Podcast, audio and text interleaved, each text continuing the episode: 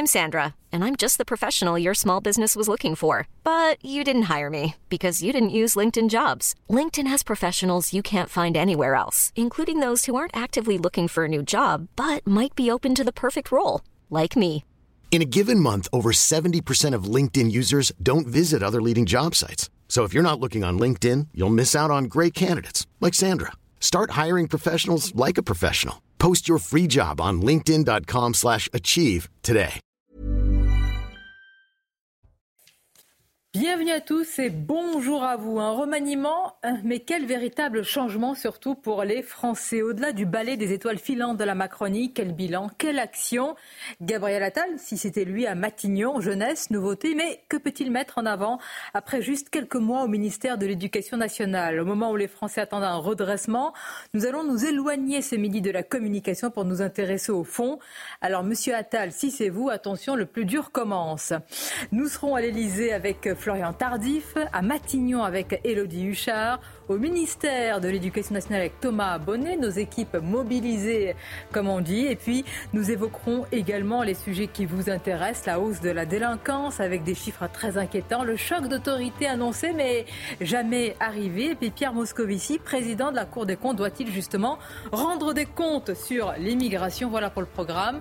Nos invités dans quelques instants, mais tout d'abord, bien sûr, place au journal. Bonjour à vous, cher Mickaël. Bonjour Sonia, bonjour à tous. Et à la une de l'actualité également, la neige, bien sûr, qui a fortement perturbé le trafic en, en Ile-de-France. La nuit dernière, des milliers d'automobilistes euh, ont été bloqués sur les routes autour de Paris en raison de la neige et, et du verglas. Plusieurs accidents ont eu lieu, notamment sur l'autoroute A13. Retour sur cette nuit de pagaille avec Mathieu Devez.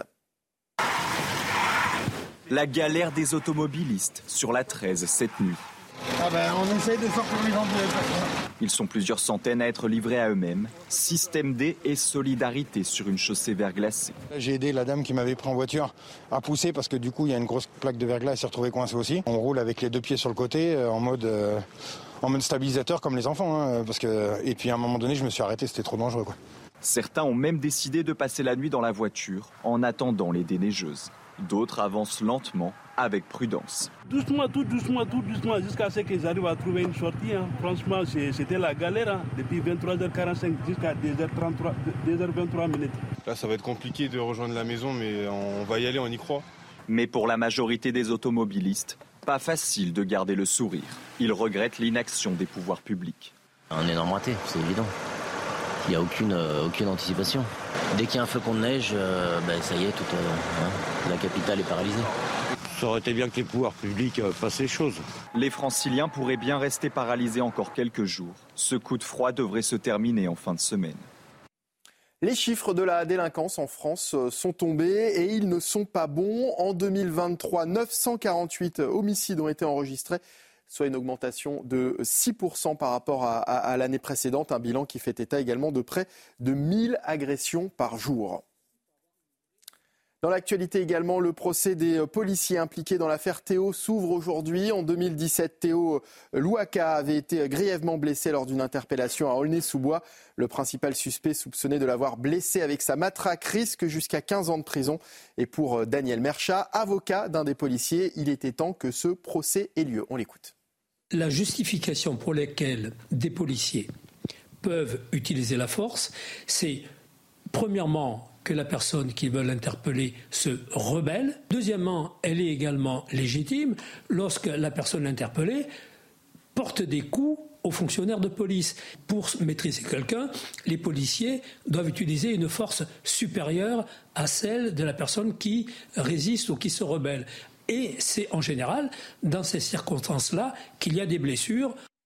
Et voilà, Sonia, ce qu'il fallait donc retenir de l'actualité à midi sur CNews. Merci à vous, Mickaël. Remplacer les têtes, mais pour quelle ligne politique? Quel cap Où Emmanuel Macron veut-il vraiment emmener la France? Est-ce qu'on le sait avec la nomination? Est-ce qu'on le saura avec la nomination, là, vraiment, on peut le dire, imminente du Premier ministre? Grand favori, vous le savez, Gabriel Attal. Prenons la direction de l'Élysée avec notre journaliste sur place.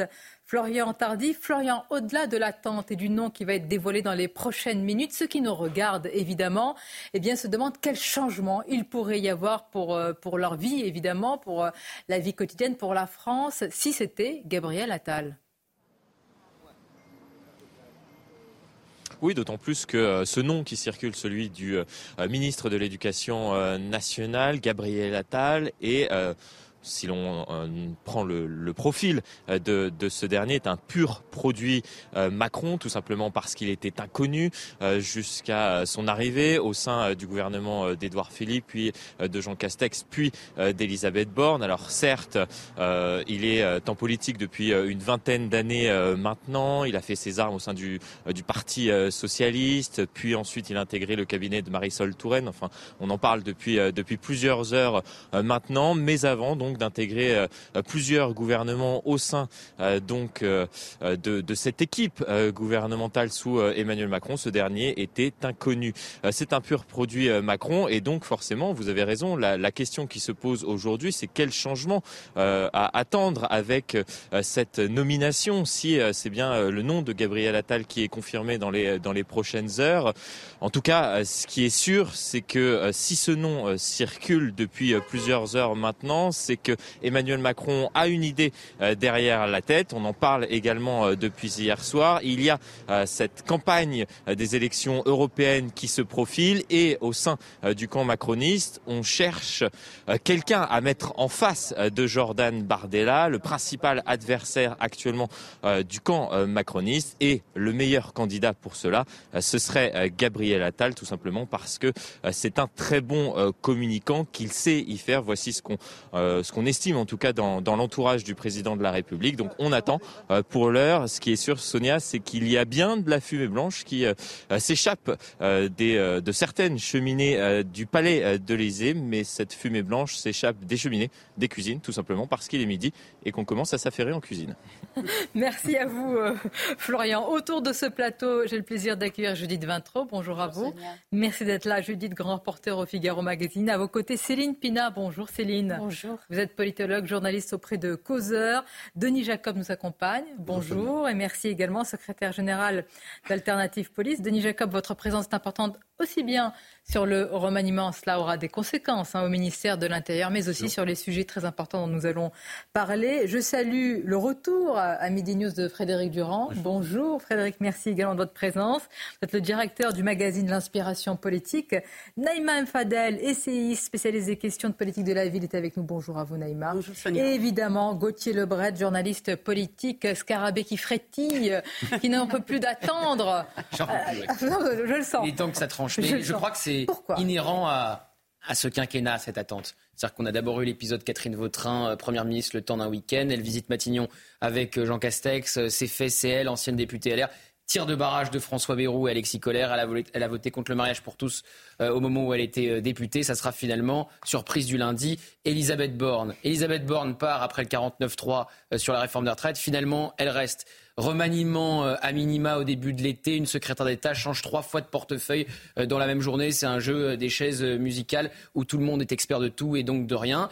Et donc là, on attend effectivement l'officialisation probable de Gabriel Attal qui s'est pris lui aussi des tirs de barrage. François Bayrou a réussi a débranché Sébastien Lecornu euh, la semaine dernière. Là, il semble, c'est les infos du Figaro ce matin, euh, qu'Alexis Collère soit opposé à la nomination de Gabriel Attal. Même Édouard Philippe, qui sur le papier aurait plutôt intérêt à l'envoyer euh, se cramer, comme on dit, dans l'enfer de Matignon. Sauf que s'il réussit, il sera évidemment l'héritier direct du président de la République. Il n'empêche que donc, ça fait seulement cinq mois qu'il est au ministère de l'Éducation nationale. Certains disent qu'il pourrait cumuler les deux casquettes. Ça paraît quand même très lourd comme tâche les professeurs, s'il n'est plus ministre de l'Éducation nationale, auront sans doute la sensation d'être abandonnés au bout de cinq mois seulement et auront connu quatre ministres en moins de deux ans, un peu comme ce qui se passe au ministère de la Santé.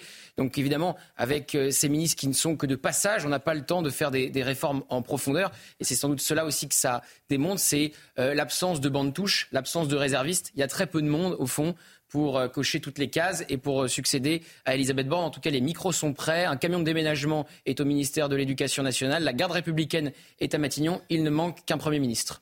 Et nos journalistes sont également sur place, vous l'avez vu avec Florian Tardif. Nous allons rejoindre Elodie euh, Huchard. Je précise à l'instant que selon la radio RTL, Gabriel Attal est bien le nouveau Premier ministre, et bien le nouveau locataire de Matignon. Nous attendons évidemment la confirmation euh, officielle. Et dans votre argumentaire, je retiens Gauthier Lebret, c'est-à-dire on posera aussi la question de qui a fabriqué, pardonnez-moi du mot, Gabriel Attal. d'Emmanuel Macron, qu'il a façonné, fabriqué, fait monter, intronisé, promu. Et nous nous interrogerons aussi, parce que vous allez entendre dans quelques instants François-Xavier Bellamy, qui lui s'interroge, mais quel résultat? Au-delà de l'interdiction de la Baïa, euh, d'appel à l'autorité, quel résultat véritablement pour occuper un poste qui n'est pas anodin? Élodie Huchard, on vous retrouve à, Matignon, où évidemment les choses vont s'accélérer dans, dans quelques instants. Peut-être écouter d'abord François-Xavier Bellamy.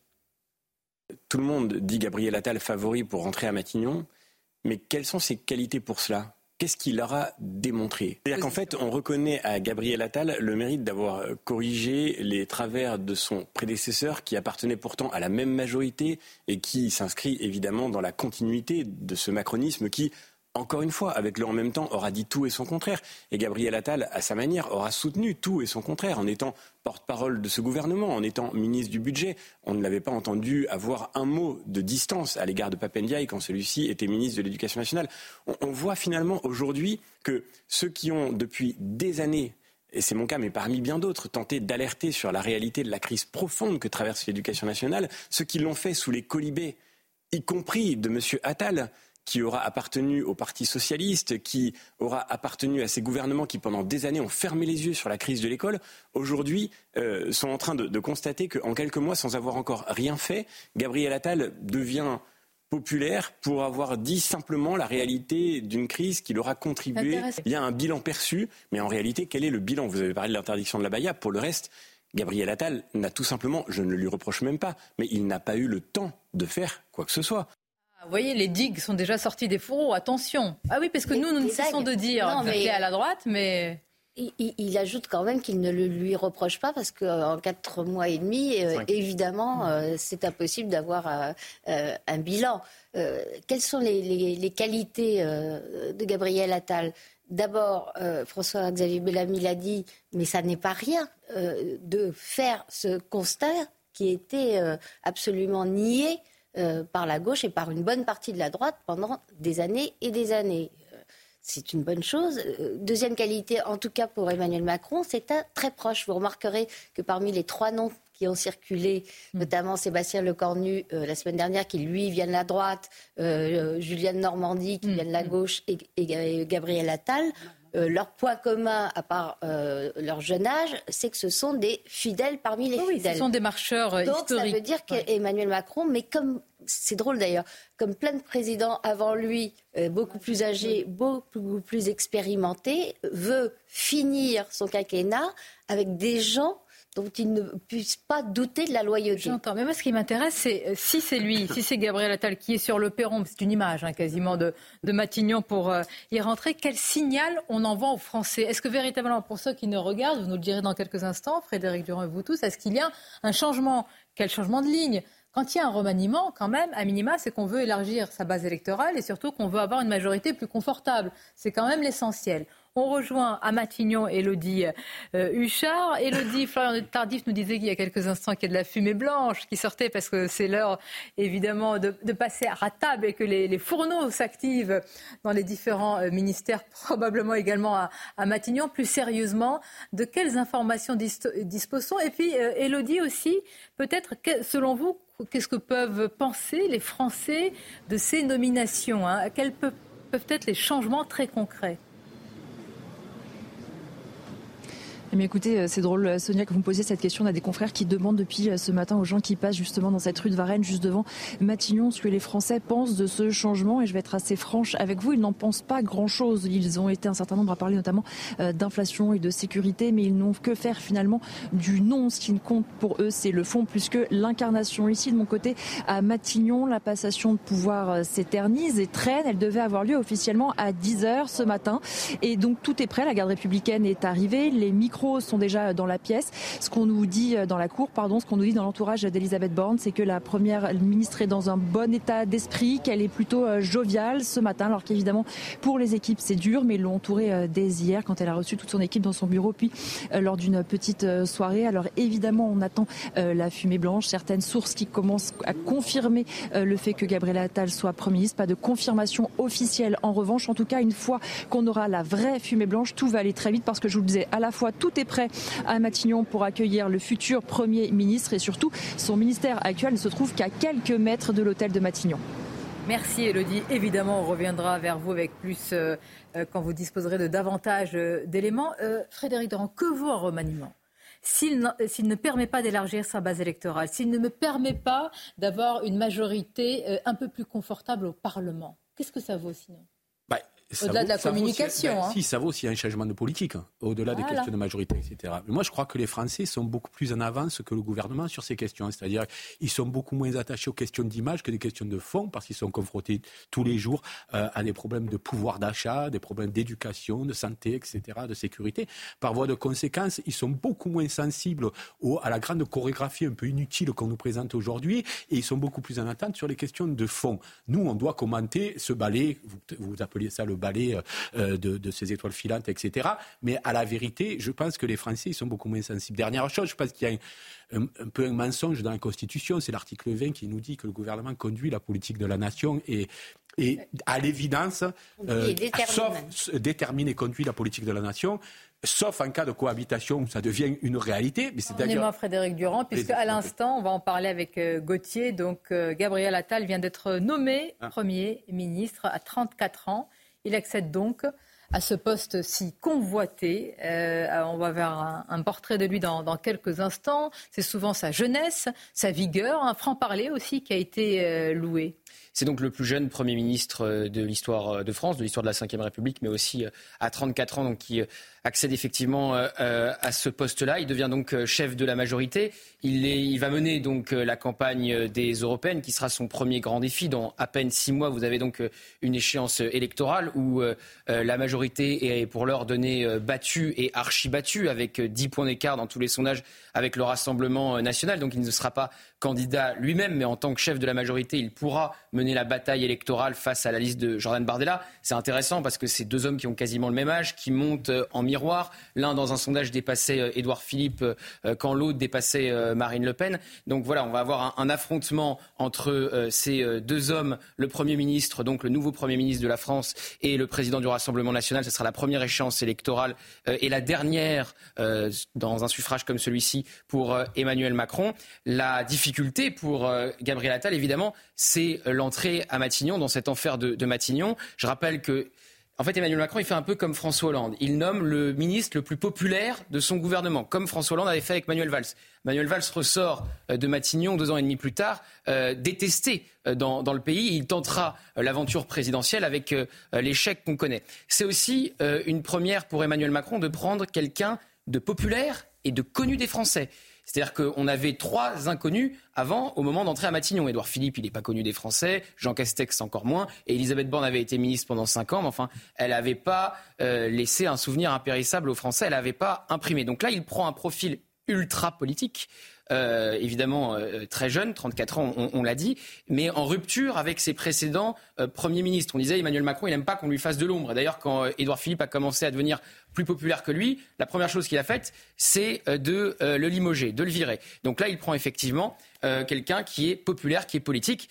Le reproche fait à cette, qui pourra être fait à cette nomination, on attend la réaction des syndicats d'enseignants. S'il ne cumule pas avec l'éducation nationale, parce que franchement, ça paraît énorme. Alors, ça a été fait par le passé par Raymond Barre, qui cumulait ministre de l'économie et des finances et Premier ministre, mais qui ne l'a pas fait pendant toute la durée euh, de euh, sa présence euh, à Matignon. Ça sera évidemment la critique d'être abandonné au bout de cinq mois par un ministre qui venait d'arriver, et ça fera le quatrième ministre de l'éducation nationale, s'il y a un successeur à, à Gabriel Attal, à ce poste-là en moins de deux ans. Et si vous nous rejoignez à l'instant, il est presque midi 20 sur CNews. Voici donc le tout nouveau Premier ministre de la France, Gabriel Attal. Il a 34 ans. C'est aussi un, marcheur historique, un proche du président de la République. Quelques mois au ministère de l'Éducation, beaucoup plus longtemps auprès euh, des comptes publics, ministère des, comptes euh, publics. Il y avait eu beaucoup d'attentes avant sa nomination. On va revenir aussi sur un parcours, parcours aussi d'un ambitieux, un parcours fait d'une ascension euh, fulgurante de Gabriel Attal. Le tout est résumé par nos équipes. Regardez. Il est l'un des macronistes de la première heure. Dès 2016, Gabriel Attal rejoint le parti En Marche, fondé par Emmanuel Macron.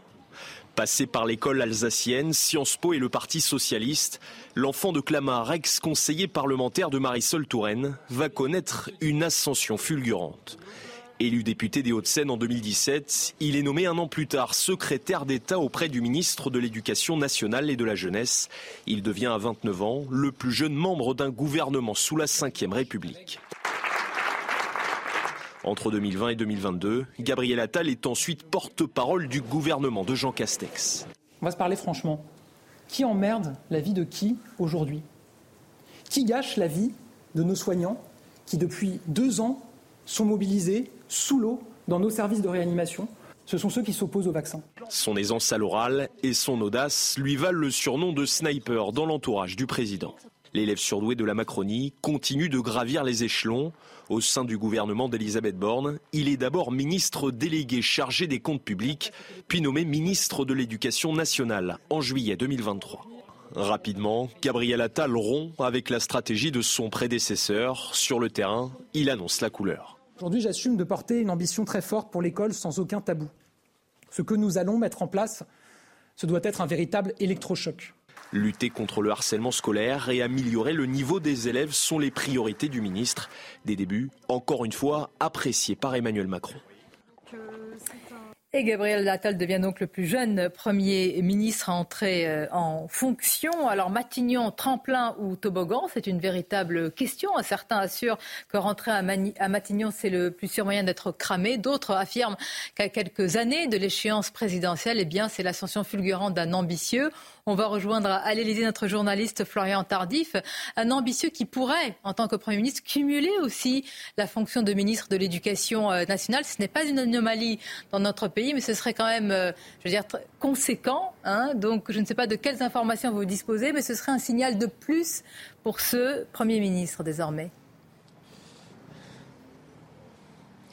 Alors il y a deux possibilités, euh, deux scénarios, euh, Sonia. Le premier, c'est qu'effectivement, euh, Gabriel Attal conserve son poste au sein donc du, ministère de l'Éducation nationale et cumule en quelque sorte ce poste avec celui de Premier ministre. C'est une possibilité, m'affirme-t-on, dans l'entourage du, du, président de la République, tout simplement parce que l'Éducation nationale est, souvenez-vous-en, le domaine réservé du chef de l'État. Mais il y a également une autre possibilité, c'est qu'il y ait un remplaçant, donc à Gabriel Attal, au sein du ministère de l'Éducation euh, nationale. Et selon mes informations, il y a bien un nom euh, qui circule, celui euh, de Stanislas Guérini, qui est actuellement en charge de la fonction publique, qui était jusqu'à hier soir, en tout cas, en charge de, la fonction publique. Donc voilà, deux possibilités. Soit Gabriel Attal conserve son poste au sein du ministère de l'Éducation nationale, soit il décide de nommer un autre ministre. Et selon mes informations, en tout cas, ce que souhaiterait faire avec donc Gabriel Attal, le chef de l'État, c'est de resserrer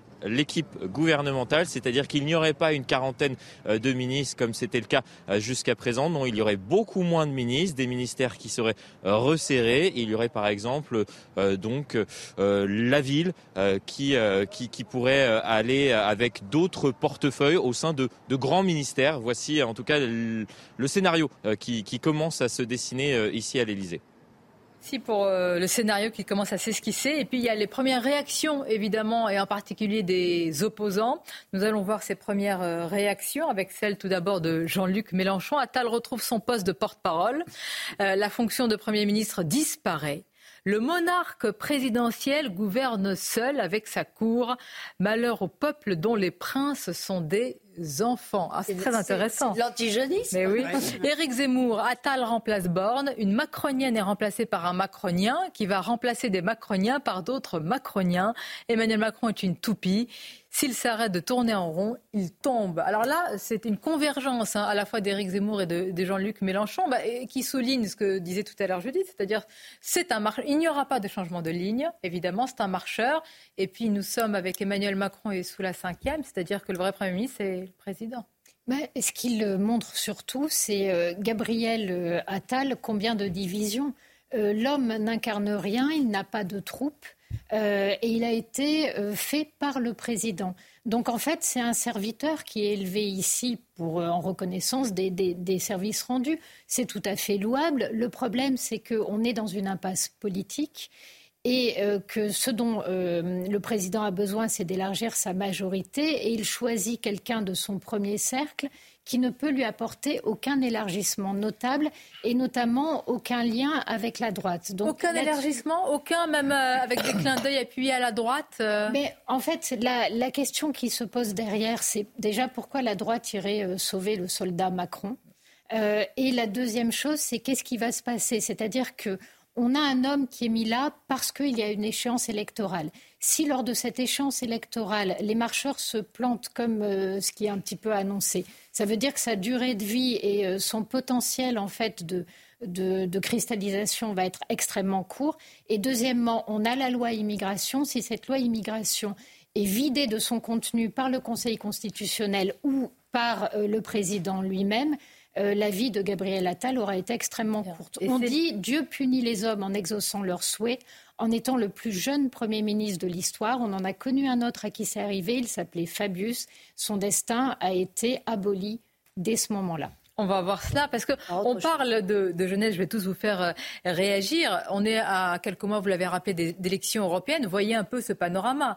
Vous avez en tête de liste euh, du Rassemblement national Jordan Bardella. Vous avez en tête de liste de Reconquête Marion Maréchal. Vous avez, vous aurez en tête de liste DLR euh, François-Xavier Bellamy. Vous avez toute la même génération. Je peux d'ailleurs étendre aux socialistes avec Raphaël Glucksmann, LFI avec Manon Aubry. Et vous avez quelqu'un qui très vraisemblablement, avec le président, mènera la campagne, euh, c'est bah, Gabriel Attal. oui, c'est sûr. La stratégie est complètement transparente. Que, va faire Emmanuel Macron L'arme anti-Bardella. Que va euh, faire Emmanuel Macron Il va polariser euh, les européennes pour les transformer en duel entre le Rassemblement national et lui. Et pourquoi est-ce qu'il nomme Attal? Parce que Attal n'est pas un repoussoir pour l'électorat de gauche qui au lieu euh, de choisir euh, chacun sa chapelle, puisque je vous rappelle que la gauche ne part pas euh, unie, formation NUPES, aux européennes, peut décider que puisque le vote utile, c'est le vote anti-RN, de voter pour la liste. Naïma Fadel, regardez les réactions politiques et à l'instant celle de Bruno Rotaillot, le patron des sénateurs LR. Voici ce qu'il dit. C'est aux actes intéressant que nous jugerons Gabriel Attal. Il sera un bon Premier ministre s'il parvient à mener une bonne politique pour la France, une politique de redressement des comptes publics, de retour de l'autorité et de reconstruction de nos services publics effondrés. Alors le message est clair de Brune, mais, mais il faudrait, ajoute-t-il, pour cela, voilà, une rupture profonde avec le macronisme. Gabriel Attal en a-t-il le profil et la volonté? Réponse dans les mois à venir. Je pense qu'on peut même répondre aujourd'hui hein. sur, la rupture avec le macronisme.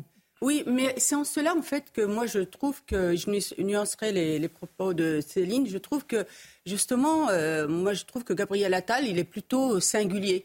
C'est-à-dire que pour moi, c'est pas quelqu'un qui est dans le en même temps. Parce que ce que disait euh, François-Xavier Bellamy ce matin en disant, mais tous les constats, on les avait faits. Sauf qu'ils ont été faits, mais jamais euh, ils ont conduit à des actions, même de la part de la droite d'ailleurs, hein, parce qu'elle aussi, elle, était, elle est tellement euh, sous pression de l'idéologie de gauche qu'elle n'a jamais osé. Alors que lui, il a quand même fait des constats et tout de suite, ça a été en action. Parce que l'histoire sur la Abaya, moi je regrette, mais il aurait pu prendre des mois et des mois avant de se décider. Dès la rentrée, c'était je crois au mois de mai-juin qu'il a été. Dès la rentrée, il a, il a, il a pris, euh, euh, il a mis en place en juillet, merci. Il a mis en place dès la rentrée, donc voilà le, le, le, décret. Donc moi je pense qu'au contraire, c'est de bonne guerre d'ailleurs hein, que euh, l'objectif des, euh, des, européennes, eh bien, ils mettent quelqu'un comme euh, en face de Bardella, effectivement. Mais vous savez, Gabriel Attal, il plaît aussi à la droite. Parce que tout ce qu'il a mis en place aujourd'hui, c'était ce qu'on attendait la, de la droite. Attention, tout à fait aimable. Popularité. Oui, mais, merci. Mais, mais, s'il vous plaît, D'ailleurs, ce, ce que note Bruno Taillot, c'est popularité. Eh bien, eh bon, il va le juger à l'action. Parce que là, il passe à une autre dimension. Là, véritablement, en termes de, dimension politique, d'épaisseur, de parcours, c'est une transgression rarement atteinte à ce niveau-là, quand même à, à 34 ans. Elodie Huchard, je vous donne la parole dans quelques secondes, Gauthier Lebret. Elodie euh, Huchard, il y a aussi une question évidemment qui est dans la tête de tous les Français. Est-ce que Gabriel Attal va incarner le fameux choc d'autorité promis par le président de la République? Emmanuel Macron a répété lors de ses vœux à plusieurs reprises le mot d'autorité. Est-ce que en termes de popularité, d'image et aussi, j'allais dire, d'action, de fond, euh, Gabriel Attal renvoie cette action, vous qui connaissez évidemment euh, bien tout ce que tout ces responsables politiques Potier, pouvez-vous répondre à la même question qu'Elodie, vous qui connaissez très bien ce qu'incarnent ces responsables politiques Refaites-moi la question, pardon, parce que du coup j'étais euh, en train de m'informer sur la suite. Euh, le mot autorité a été répété à plusieurs reprises par le président de la République lors de ses vœux. Est-ce que Gabriel Attal, aux yeux, alors pas Bien sûr. de la droite, mais surtout, j'allais dire, du centre euh, élargi. Est-ce qu'il incarne cette autorité-là? Bah, Depuis la rentrée, euh, très certainement, en, euh, interdisant la baya alors que son prédécesseur tergiversait, en disant on va sortir les harceleurs de l'école de manière systématique, en disant tout élève qui ne respectera pas la minute de silence pour le professeur assassiné par un islamiste, Dominique Bernard, se verra exclu sur le en champ. En tournant le collège unique, parce qu'il n'y a pas que l'autorité, hein. il a mm. aussi commencé les en profondeur. Donc effectivement, qu'il incarnait très bien cette, cette autorité qui était le mot de la rentrée. Même Émeric Dupont-Moretti s'était mis à, faire de l'autorité euh, en recadrant le, syndicat euh, de, la magistrature. Le plus dur reste à faire. Et moi, je ne suis pas d'accord avec Neymar. Je pense qu'il a les deux pieds au contraire dans le en même temps et que d'ailleurs, il, s'en revendique et que c'est aussi pour ça qu'il est à Matignon. C'est-à-dire qu'effectivement, il a eu un discours d'autorité. Il vient de la gauche et il plaît à la droite. Donc c'est tout ce qu'aime Emmanuel, euh, c'est tout ce qu'aime Emmanuel Macron. Effectivement, donc. Euh, Mais expliquez-moi quelque chose. attendez, attendez, s'il vous plaît. Claire. Le en même temps, qu'est-ce que c'est? C'est-à-dire que vous avez eu à l'éducation nationale Papendiaï, qui pour beaucoup, euh, beaucoup vous le pensez, a détruit l'école. Mhm. Détruit dans l'état où elle était. Non, il, alors, il n'a pas participé à sa reconstruction. Non, il a dit Gabriel à les fondements de Gabriel Attal, quel poste il occupait à ce moment-là? Porte-parole, non? Bon, mais il était solidaire d'une action. Non, au moment de il était ministre du budget. On ne va pas non plus reprocher à un ministre de ne pas critiquer. Bah oui, euh, juste, Non, mais la question, c'est que donnera-t-il en tant que Premier ministre? J'ai bien compris, ah Sonia, mais, mais, il faut quand même. Euh, euh, moi, je pense qu'on est rentré dans une autre ère parce que vous voyez bien quand même, il y a des choix, c'est de la courtisanerie d'une certaine manière. Rappelez-vous, pour ceux qui sont un peu plus anciens, la nomination de Rocard par Mitterrand. On était dans le vieux mm. monde, mais dans des rapports de force extrêmement violents. Mm. Et on voit bien que là, on est dans toute autre chose. oui, mais rappelez-vous sa nomination d'Edith Cresson. Pourquoi il l'a nommé Parce qu'il était sûr d'elle. Les présidents mm. en fin de mandat n'ont pas envie de s'enquiquiner. De, Rocard, de Rocard, de 88 à, 91, il n'était pas du tout sûr. Donc on avait de vrais rapports de force et on pouvait espérer que, que jaillisse la lumière de, ce débat-là.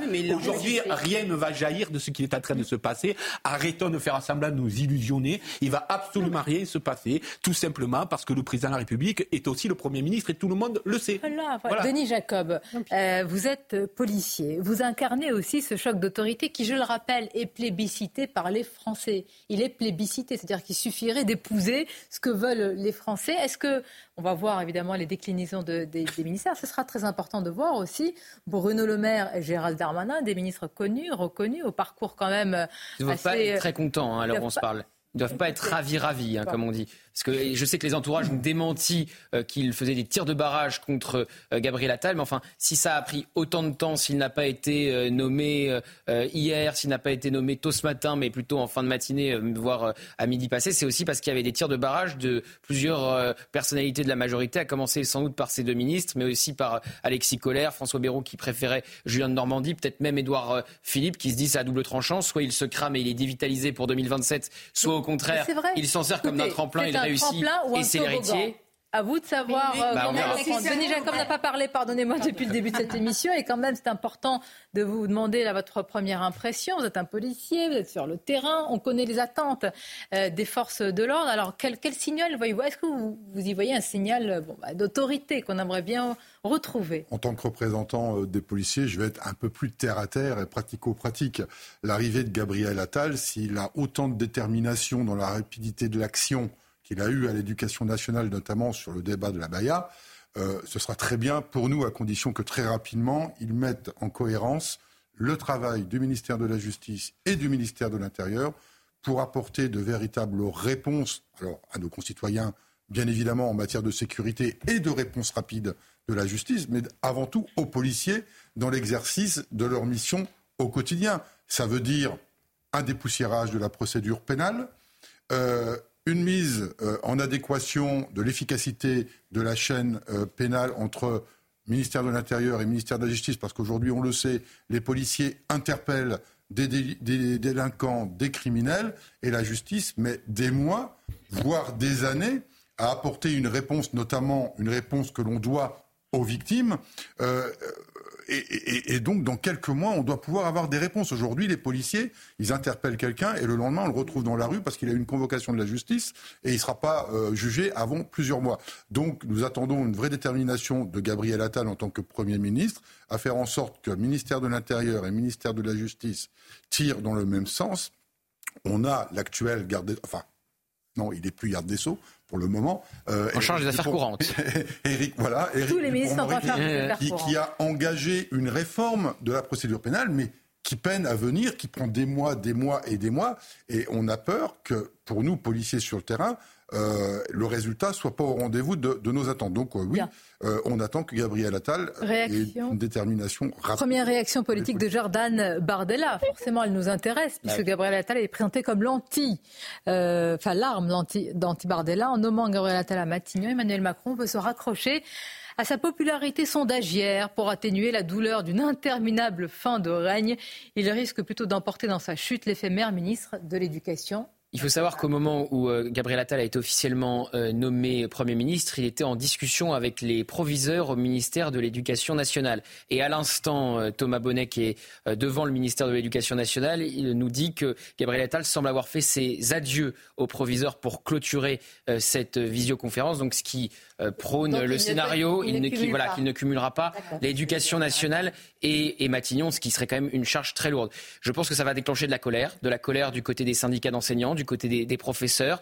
Euh, quatre ministres, donc, pour euh, un possible successeur. Florian Tardif nous disait tout à l'heure, potentiellement Stanislas euh, Guérini, actuellement ministre de la fonction publique. C'est-à-dire quatre ministres en moins de deux ans euh, pour l'éducation nationale. Comment voulez-vous que le ministère de l'éducation, l'éducation nationale, soit, soit réformé tranquillement, sereinement. C'est abandonner les professeurs au bout de quelques mois. Et ça dit, encore une fois, l'absence de bande touche, l'absence de, de réservistes. Si on est obligé de prendre un ministre qui, en plus, réussit au bout de cinq mois seulement, commence à avoir des petits résultats, à prendre des mesures euh, fortes, eh bien, c'est parce qu'on n'a personne sur le banc de touche pour remplacer Elisabeth Borne. On va retrouver, et euh, puisque vous l'avez cité, Thomas Bonnet, euh, qui est au ministère de l'Éducation euh, nationale. Donc, Thomas, j'allais dire, vous nous confirmez votre propre information, ça va être facile. vous serez cohérent avec vous-même qu'il n'y aura pas de cumul, si je puis dire, avec le ministère de l'Éducation nationale. Et je pense que ça aurait été un signal, un mauvais signal envoyé, parce qu'évidemment, vu l'importance de ce ministère, il faudra aussi un, ministre, en tous les cas, à temps plein et entier. Alors, que savez-vous à ce sujet?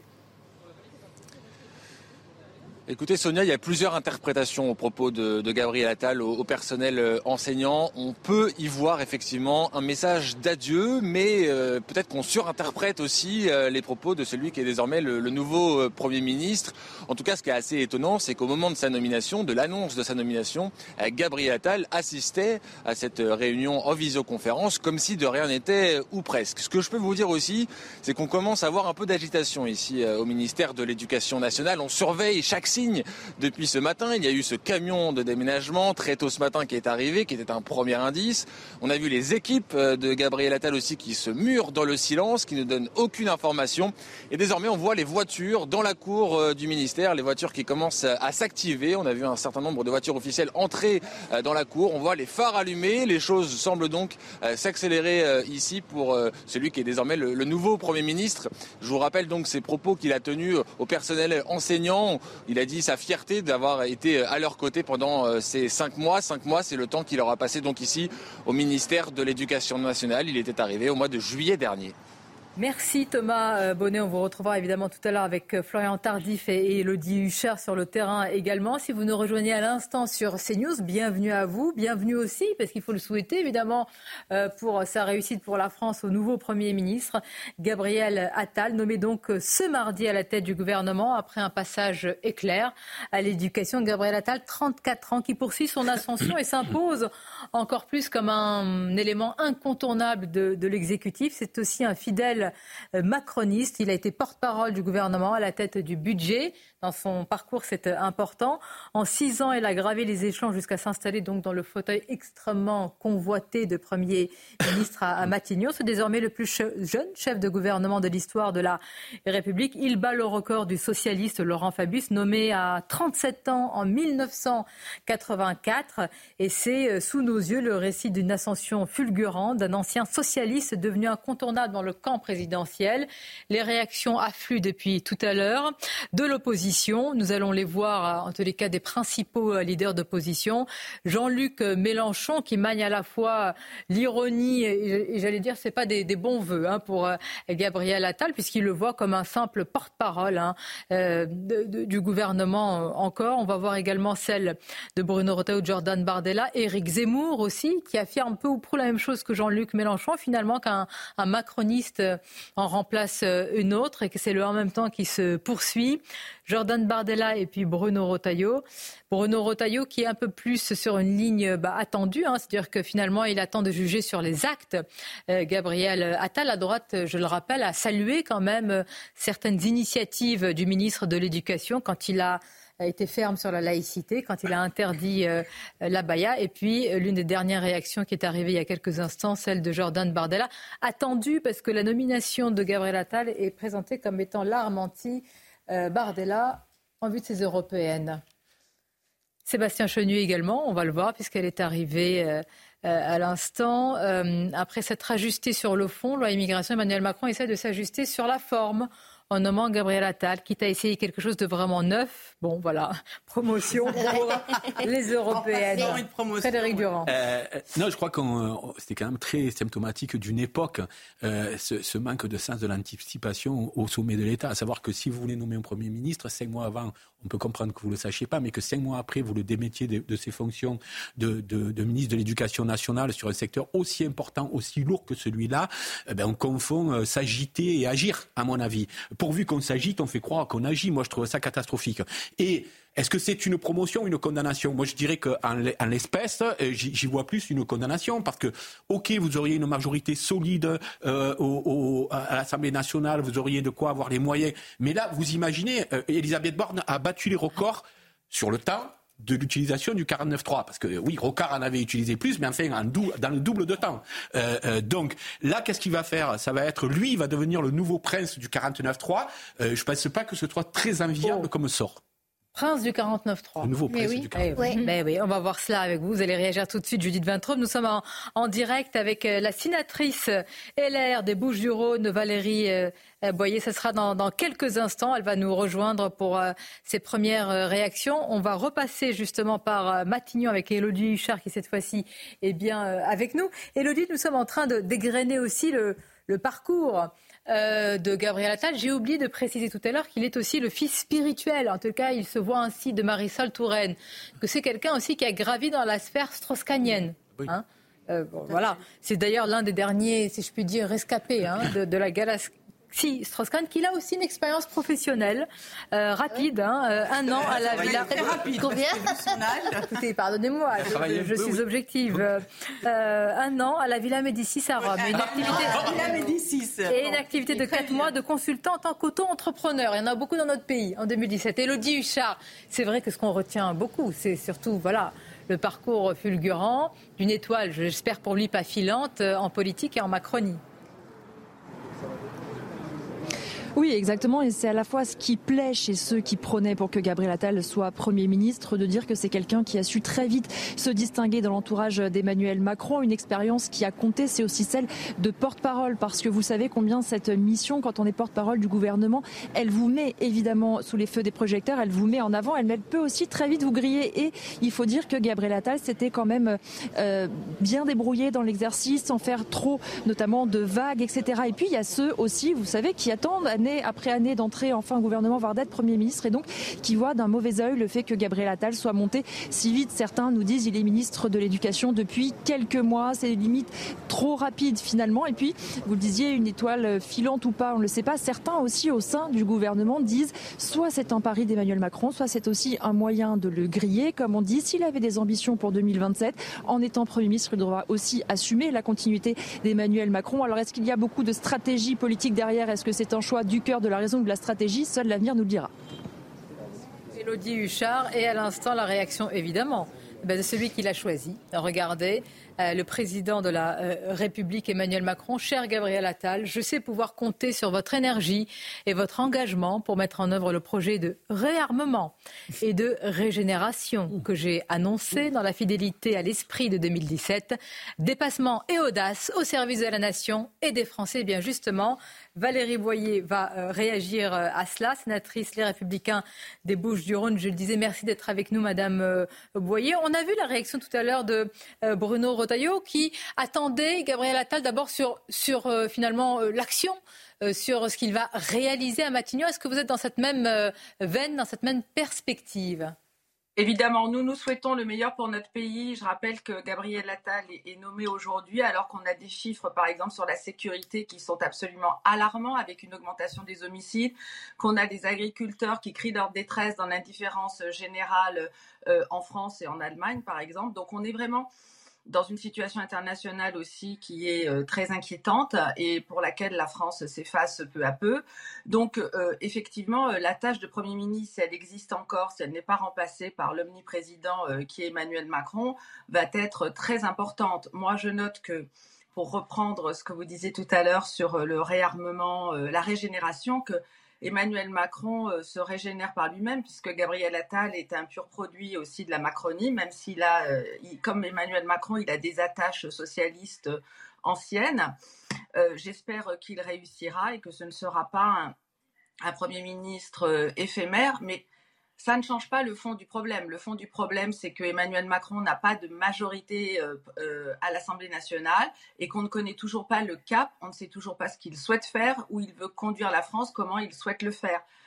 Ce qui est frappant euh, chez les macronistes aujourd'hui, et il en va de l'éducation, comme par exemple de la loi immigration, c'est que Emmanuel Macron, dans, dans son deuxième quinquennat, pour pas dire troisième puisqu'il était déjà là sous François Hollande, a nommé des ministres qui étaient là pour détricoter ce que leurs prédécesseurs avaient fait, alors qu'eux-mêmes avaient participé euh, à ce changement. Euh, la loi éducation, avec un Gabriel Attal qui revient sur ce qu'a fait Papendiam, et la loi immigration, qui est euh, totalement à l'opposé de ce que Gérard Collomb avait fait voter en 2018. Valérie Boyer, et quel changement hmm. Et quel changement pour, pour la droite Parce que là, nous avons malgré tout un ministre, même s'il s'agit de popularité ou de notoriété, qui parle quand, même un, peu à la droite. Est-ce que ça vous oblige vous-même, au sein des, LR, à, changer les choses en vue des, européennes Ou est-ce que, pour vous, bien, rien ne change finalement, que ce soit Gabriel Attal ou, comme vous venez de le dire, ou Elisabeth Borne, le cap, vous ne le voyez pas, et donc pas de changement en vue euh, également de votre côté? Bah, écoutez, on verra ce que le nouveau Premier ministre va faire. Euh, le nouveau Premier ministre qui est une sorte de clone, un prolongement euh, d'Emmanuel Macron, à la fois par le, parcours, la fidélité, les engagements. Donc euh, on verra s'il y a du changement, parce que c'est ça aussi que les Français euh, attendent, s'il y a de la cohérence, parce que là aussi euh, on en attend également, s'il y a un choc d'autorité nécessaire à la fois pour l'éducation, puisque c'était le ministère que Gabriel Attal avait en charge il y a quelques minutes encore, ou pour la sécurité des Français, qui est un élément majeur, ou même pour l'économie. Donc, on verra bien ce que ça changera. Moi, je note que les républicains sont une force de proposition et d'action importante qui n'est pas dans la compromission euh, ni la lâcheté. Euh, vous l'avez vu euh, avec le texte immigration que nous avons réussi à imposer. J'espère que maintenant, le président de la République, avec son nouveau Premier ministre, ne va pas détricoter les petites avancées qui ont eu lieu euh, en 2023 sur ce sujet euh, essentiel. Et j'attends de voir ce que Gabriel Attal va nous proposer dans ces domaines qui font tellement souffrir les Français et ceux que je viens de citer, et surtout l'effondrement des services publics, qui est quand même un des marqueurs des dix ans d'Emmanuel Macron au pouvoir. Je vous remercie Valérie Boyer, merci d'avoir réagi sur euh, l'antenne de, de CNews. Euh, Valérie Boyer qui a précisé, il est vrai, euh, Denis Jacob, je me tourne vers vous, ces chiffres, alors alarmants, inquiétants, on le sait tous, malheureusement, c'est le premier bilan annuel de la délinquance pour 2023. Alors tout cela vient contrecarrer le fameux sentiment d'insécurité. Et là, il y aura peut-être une rupture, on le verra. Je vous rappelle que Elisabeth Borne, il y a quelques semaines, dans un très bon journal, Le Figaro, avait affirmé qu'il y avait un sentiment de la violence qui augmente. Nous verrons quels sont les mots et les actes aussi de Gabriel Attal. Mais j'imagine qu'à l'aune de ces chiffres-là, là, le choc d'autorité n'est plus attendu. Là, il est, urgentissime. Alors, il est urgentissime. Effectivement, vous savez, moi, j'ai 35 ans de police, j'ai vu défiler 20 ministres de l'Intérieur en 35 ans. Donc, ça fait euh, un peu moins de 1 tous les deux ans, en moyenne. Donc, c'est énorme pour euh, adapter la police euh, aux problèmes de, société. Donc, je le dis, ce remaniement nous inquiète dans la mesure où est-ce que Gérald Darmanin va rester? Ça, c'est un vrai sujet parce que nous sommes en plein cœur d'une réforme de la police nationale qui a débuté au 1er janvier 2024, qui va nécessiter un suivi, peut-être une adaptation. Nous devions être reçus aujourd'hui par Gérald Darmanin pour qu'on ait des réponses sur l'organisation de la sécurité des Jeux Olympiques et surtout une réponse aux inquiétudes des policiers sur leurs conditions de travail. Si Gérald Darmanin part euh, à six mois des JO, euh, ça va être, je pense, catastrophique pour la mise en musique des dispositions de sécurité pour les policiers. Alors, je ne dis pas que s'il y avait un, nouveau ministre de l'Intérieur, les choses ne seraient pas rapidement prises en main. Ceci étant, pour que la police nationale puisse travailler dans de bonnes conditions, il faut quand même une continuité à la tête du ministère de l'Intérieur. Et à chaque fois qu'on a eu des changements de ministre, on a eu des changements d'orientation, des changements de cap dans la politique de sécurité, y compris au sein même d'un même euh, gouvernement. Chacun veut y mettre sa patte, chacun veut y mettre euh, une empreinte pour indélébile dans, dans, l'histoire du ministère de l'Intérieur. Et, je le dis, un départ potentiel de Gérald Darmanin serait pas approprié au moment où on a le plus besoin de mm. réponses en matière de sécurité. Et vous le disiez très justement, Sonia Mabrouk, 2023 est la pire année en termes de violence, et notamment de violence euh, contre les forces de sécurité. Donc plus que jamais, on a besoin d'un cap. Gérald Darmanin, euh, il faut le dire, a quand même fait mm. beaucoup au sein du mm. ministère de l'Intérieur. C'est quand même lui qui a obtenu le budget le plus important historiquement pour la sécurité et notamment pour la police nationale, son départ, pour nous, euh, même s'il ne répond pas à toutes nos attentes, serait un vrai handicap si on devait passer à un autre ministre. Si c'est le cas, eh bien, on verra comment ça évolue dans les semaines à venir, mais il faudra que ça aille très vite. Bon, on entend hein, votre, euh, quand même votre insistance et votre, une forme de mise en garde bienveillante, hein, euh, compte tenu de tout ce qui arrive. Pierre-Henri Dumont est euh, avec nous en direct sur CNews. Vous êtes député LR, secrétaire général adjoint des Républicains. Je vous remercie. Voici ce que vous avez dit il y a quelques heures, Pierre-Henri Dumont. Elisabeth Borne était l'archétype du macronisme, arrogante et méprisant le Parlement tant dans les grands moments par un usage abusif du 49.3 que dans les plus petits détails, vapotant en pleine séance. Elle ne sera regrettée que par ses affidés. La France mérite bien mieux, avez-vous conclu dans euh, ce poste. Alors, est-ce qu'elle a mieux la France avec Gabriel Attal? Bonjour, bah, je, lui, souhaite d'avoir mieux. Euh, ce qui est sûr, c'est que euh, Gabriel Attal, qui vient d'être nommé Premier ministre, est un Premier ministre qui n'a pas été nommé pour son bilan, puisqu'il n'a pas de bilan, enchaînant les ministères une année après l'autre il a été désigné parce qu'il est peut-être le meilleur des porte-parole de la Macronie, euh, que ce sera probablement euh, la tête d'affiche, même s'il ne sera pas euh, candidat aux élections européennes pour porter le fer contre François-Xavier Bellamy chez les LR, contre Jordan Bardella chez le RN, et que c'est avant tout pour cela qu'il a été choisi. Mais d'ailleurs, on ne peut pas le reprocher à Emmanuel Macron dans son programme, tel qu'il a été voté pour les trois prochaines années à l'Assemblée nationale. Donc on aura une ère de l'hypercommunication. C'est pour ça qu'ils ont choisi un hypercommunicant. Euh, est-ce que, euh, est-ce que ça change? J'ai posé la question à Valérie Boyer quelques minutes. Est-ce que ça change quelque chose? Eh bien, pour la droite, pour les Républicains, je le disais quand même, euh, Pierre-Henri Dumont, et peut-être avez-vous, vous avez fait partie de ceux qui ont n'ont pas applaudi, mais en tous les cas, vous avez reconnu à Gabriel Attal une forme de rapidité, de vigueur, de rigueur quand il a fallu interdire la baya.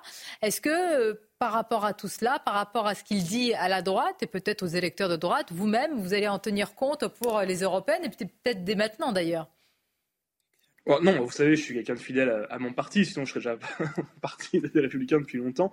Je suis quelqu'un qui euh, croit dans, les valeurs portées par la droite depuis de très nombreuses années, c'est pour ça que je les défends. Euh, non, mais euh, Gabriel Attal a été choisi par Emmanuel Macron parce qu'il est en tête des sondages de popularité, que ça lui permet de pouvoir, une fois plus, avoir un hyper communicant. On verra ce qu'il aura euh, euh, dans un discours de politique générale qu'on espère qu'il va pouvoir faire à l'Assemblée nationale, puisqu'Elisabeth Borne avait fui le discours de politique générale contrairement aux usages. On verra si le nouveau Premier ministre en aura un devant le Parlement. mais une fois de plus, on est face à un Premier ministre qui n'a pas de feuille de route très claire. Et les électeurs LR, les gens de droite qui sont aujourd'hui majoritaires dans le pays, ne doivent pas tomber dans le piège. C'est un, homme politique qui vient de la gauche, qui a été très longtemps carté au Parti socialiste comme Elisabeth Borne, qui a travaillé dans les ministères sous François Hollande et qui navigue au gré du vent. Et aujourd'hui, le vent, c'est celui d'Emmanuel Macron. Et c'est en réalité aussi euh, l'autre facette du macronisme. Comme je l'avais dit dans mon tweet que vous avez rappelé, Elisabeth Borne avait ce côté euh, buté, borné euh, du macronisme. Et Gabriel Attal a l'autre facette qui est de l'hypercommunication, qui a peut-être cette faculté à masquer par un écran de fumée les résultats qui se font malheureusement attendre pour le pays. Mais j'espère que je me trompe et que il saura, euh, à son poste de Premier ministre, pouvoir euh, redresser euh, la France, l'économie, l'école. Il s'était engagé dans un grand chantier. Maintenant, tout cela, il aura une vue transversale sur l'ensemble de ces sujets. Et une fois plus, nous, députés des Républicains, eh ben, on fera ce qu'on a toujours fait. Quand les textes iront dans le bon sens, on les votera. Quand ils auront dans le mauvais sens, on votera contre. Mais on a vu lors du texte immigration que quand on s'opposait fermement, quand on avait un contre-projet très clair, quand on entamait un bras de fer avec le gouvernement sans négocier, et ben, au final, c'était notre texte qui passait, et c'est peut-être là la clé de la fin de ce quinquennat et de la fin de l'ère Macron. Merci Pierre-Henri Dumont, merci pour votre réaction euh, sur euh, ces news. Euh, on peut aussi noter, mais ça on le dit depuis tout à l'heure, que vraiment c'est des records de précocité en tout, Gabriel Attal. Oui, mais on, est passé, on est passé un peu vite d'ailleurs, je trouve, sur la, sur la réaction de Jean-Luc Mélenchon quand il dit malheur au, roi, au peuple. Cite pas exactement l'ecclésiaste, malheur au, peuple dont le, dont, le, dont le roi sont des enfants. effectivement, il me semble que vis à -vis des Français, le fait d'avoir deux euh, très jeunes hommes, parce que Emmanuel Macron est un peu plus vieux, mais il est, quand même pas beaucoup, euh, dont un n'a alors aucune expérience. Vous nous avez dit si, si, il a eu un métier pendant un moment. Il était à la Villa Médicis, donc c'est un pur produit en fait, bien sûr. croisé. J'avais un peu d'ironie, mais je. Elle ne m'avait pas échappé. De l'administration et et d'une machine politique qui s'appelait le PS. C'est-à-dire est-ce que il a zéro expérience de la vie en dehors Est-ce que, est-ce que, écoutez-moi, ce Premier ministre, quand même, est-ce que c'est un pur produit de la communication ou est-ce que derrière, il y a une épaisseur politique, quelqu'un qui peut surprendre au service de la France et pas à son service? Parce que nous sommes quand même à, quelques, à trois ans et demi d'une échéance où le président ne pourra pas se représenter. Donc tout le monde a ça en tête aussi les hommes peuvent avoir plus de profondeur qu'ils n'en ont l'air. Mais si on prend le contexte, oui, c'est un pur coup de communication. Pourquoi? Parce qu'aujourd'hui, Emmanuel Macron est dans une situation dramatique. Il est complètement cornérisé. Il vient euh, de subir un échec profond avec la loi immigration, où il s'est retrouvé avec une loi dont il ne voulait pas, qui lui a été imposée de l'extérieur. Pendant ce temps, toutes ces tentatives, soit de faire des rideaux de fumée, soit de relancer son quinquennat, ont fait pchit. Qui se souvient encore de cette histoire de CNR, qui était quand même censé euh, reprendre finalement euh, ce qui a euh, donné notre sécurité sociale et revenir à des fondamentaux de la France? Qui se souvient de son rendez-vous en janvier sur le réarmement? Qui se souvient de tous les rendez-vous qu'il a essayé de dégrainer comme le petit poussé sème des cailloux blancs sans que les Français sortent de leur indifférence Aujourd'hui, il fait le énième coup de com pour repolariser, remettre un petit peu, euh, j'allais dire, les projecteurs sur lui et sur sa cour. Le seul problème, c'est qu'il reste enfermé dans cette cour et que quelque part derrière, il ne donne aucune arme à ce jeune Premier ministre pour réellement, euh, finalement, redéfinir hein. un intérêt général pour la deux Sonia, je me souviens que quand euh, Gabriel Attal a été nommé, ministre de l'Éducation nationale, on a eu aussi des propos comme ça en disant c'est de la communication, il n'y aura rien. Et finalement, voilà, finalement, il a réagi très vite et il a eu un parler vrai. Et rappelez-vous ce qui s'est passé pour les recteurs par rapport au harcèlement. Il n'a pas hésité à pointer, alors qu'on a été. Et le plus dur allait commencer hein, pour l'école. Mais, c'est dommage. Moi je, moi, je trouve vraiment dommage qu'il soit plus euh, ministre de l'Éducation nationale parce que justement, il avait commencé ce travail. il faut du temps aussi pour connaître, etc. Puis commencer à avoir, à mettre en place des actions. Donc je le regrette vraiment euh, beaucoup. Après, je rejoins ce qu'a dit Denis sur le ministre Darmanin. Moi, je travaille sur la politique de la j'étais délégué du préfet. Et je, vous l'ai déjà dit, et je le dis en toute objectivité, c'est l'un des rares ministres de l'Intérieur qui fait le boulot, qui fait le job. Et moi, je vois aujourd'hui des résultats. Donc je trouverais dommage s'il change effectivement de ministère ou s'il s'en va.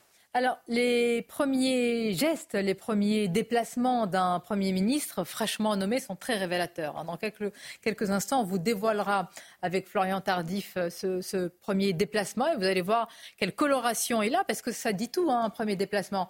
Euh, sur quel sujet? Est-ce que c'est un sujet de proximité avec les préoccupations euh, des Français ou est-ce que c'est un sujet sur un tout autre domaine? Nous le verrons. À l'instant, Manuel Bompard, vous voyez cette réaction déjà minoritaire. La Macronie se replie sur elle-même. Attal, responsable du fiasco Parcoursup, camoufleur de l'affaire Benalla et ministre de l'austérité budgétaire est promu. Comme dans toute démocratie, un vote de confiance alors ça, vous allez nous en parler. Ah bah, je vais rectifier ce qu'a dit Pierre-Henri Dumont. Elisabeth Borne a bien sûr fait un discours de politique générale, mais elle n'a pas demandé la confiance au, Parlement. Donc il y aura un discours de politique générale de Gabriel Attal, ça c'est certain. C'est la question, c'est est-ce qu'il y aura un vote de confiance, vu qu'il y a une majorité relative à l'Assemblée? Donc si toutes les oppositions euh, se liguent, eh ben, c'est ce qu'on a déjà vu euh, à plusieurs reprises. C'est pour ça qu'il y a eu un 49-3 sur la réforme des retraites euh, notamment, et c'est pour ça que la motion de rejet sur le texte a été adoptée. Donc si toutes les oppositions se liguent, il n'y a pas de confiance à Gabriel Attal. Donc on va voir ce que font les Républicains. Je trouve leur réaction pour le moment très prudente. Voter la confiance au Parlement, c'est comme voter le budget, c'est-à-dire que vous faites partie de la majorité. Donc je ne vois pas les LR euh, y aller malgré Gabriel Attal, malgré ce qu'ils ont pu dire sur son euh, court passage au ministère de, l'Éducation euh, nationale. Donc a priori, non, le vote de confiance ne sera pas demandé, sauf évidemment retournement des Républicains. effectivement, Elisabeth Borne, elle avait un déplacement aujourd'hui. Hein elle avait un déplacement qui était prévu dans le Pas-de-Calais. Ah bah Donc, de fait, elle n'y va pas. Et donc qui, la remplace eh ben, Celui qui la remplace. Est-ce que vous pouvez nous le confirmer, Florian Tardif, que l'on retrouve à l'Elysée Premier, je disais, tout, et c'est très, c'est révélateur, un premier déplacement. Après, on l'oublie, mais c'est toujours un, ça donne une, coloration euh, finalement, évidemment, à, votre empreinte et, au premier effet que vous faites à Matignon. Il s'agit bien donc du, Pas-de-Calais pour le tout nouveau mmh. Premier ministre. Mmh. Oui, je suis en mesure de vous confirmer euh, cette information. L'entourage du président de la République nous a euh, détaillé euh, cette, ce premier déplacement il y a quelques minutes à peine de Gabriel Attal et choix s'est porté sur, sur le Pas-de-Calais. Elisabeth Borne devait se rendre aujourd'hui dans la région compte tenu des, des inondations qui ont frappé cette région du, du, nord du pays et Gabriel Attal décide donc de reprendre ce, ce déplacement prévu initialement pour l'ancienne première ministre. Il se rendra selon nos informations dans la journée, donc dans le Pas-de-Calais. Autre information également que je suis en mesure de vous communiquer euh, à l'heure actuelle. Euh, Gabriel Attal s'est entretenu longuement euh, ce matin avec Emmanuel Macron lors d'un petit déjeuner aux alentours de, 8h30. Petit déjeuner qui a duré quasiment deux heures. Voici ce que m'expliquait il y a quelques instants l'entourage du président de la République. C'est pour cela que, selon nos informations, Gabriel Attal, après la passation de pouvoir, se rendra directement dans le Pas-de-Calais, ne passera pas par l'Elysée. En général, euh, lors de la nomination d'un nouveau euh, Premier ministre, il y a une passation de pouvoir et euh, le Premier ministre, le nouveau Premier ministre se rend à l'Elysée afin d'échanger avec le Président de la République pour constituer un gouvernement. Vraisemblablement, vous l'avez compris, que tout a été décidé ce matin durant cet entretien donc à l'Elysée. C'est pour cela que les choses vont aller très vite. Donc à présent, passation de pouvoir à Matignon qu'on attend dans les toutes prochaines minutes avant donc ce premier déplacement de Gabriel Attal dans le Pas-de-Calais.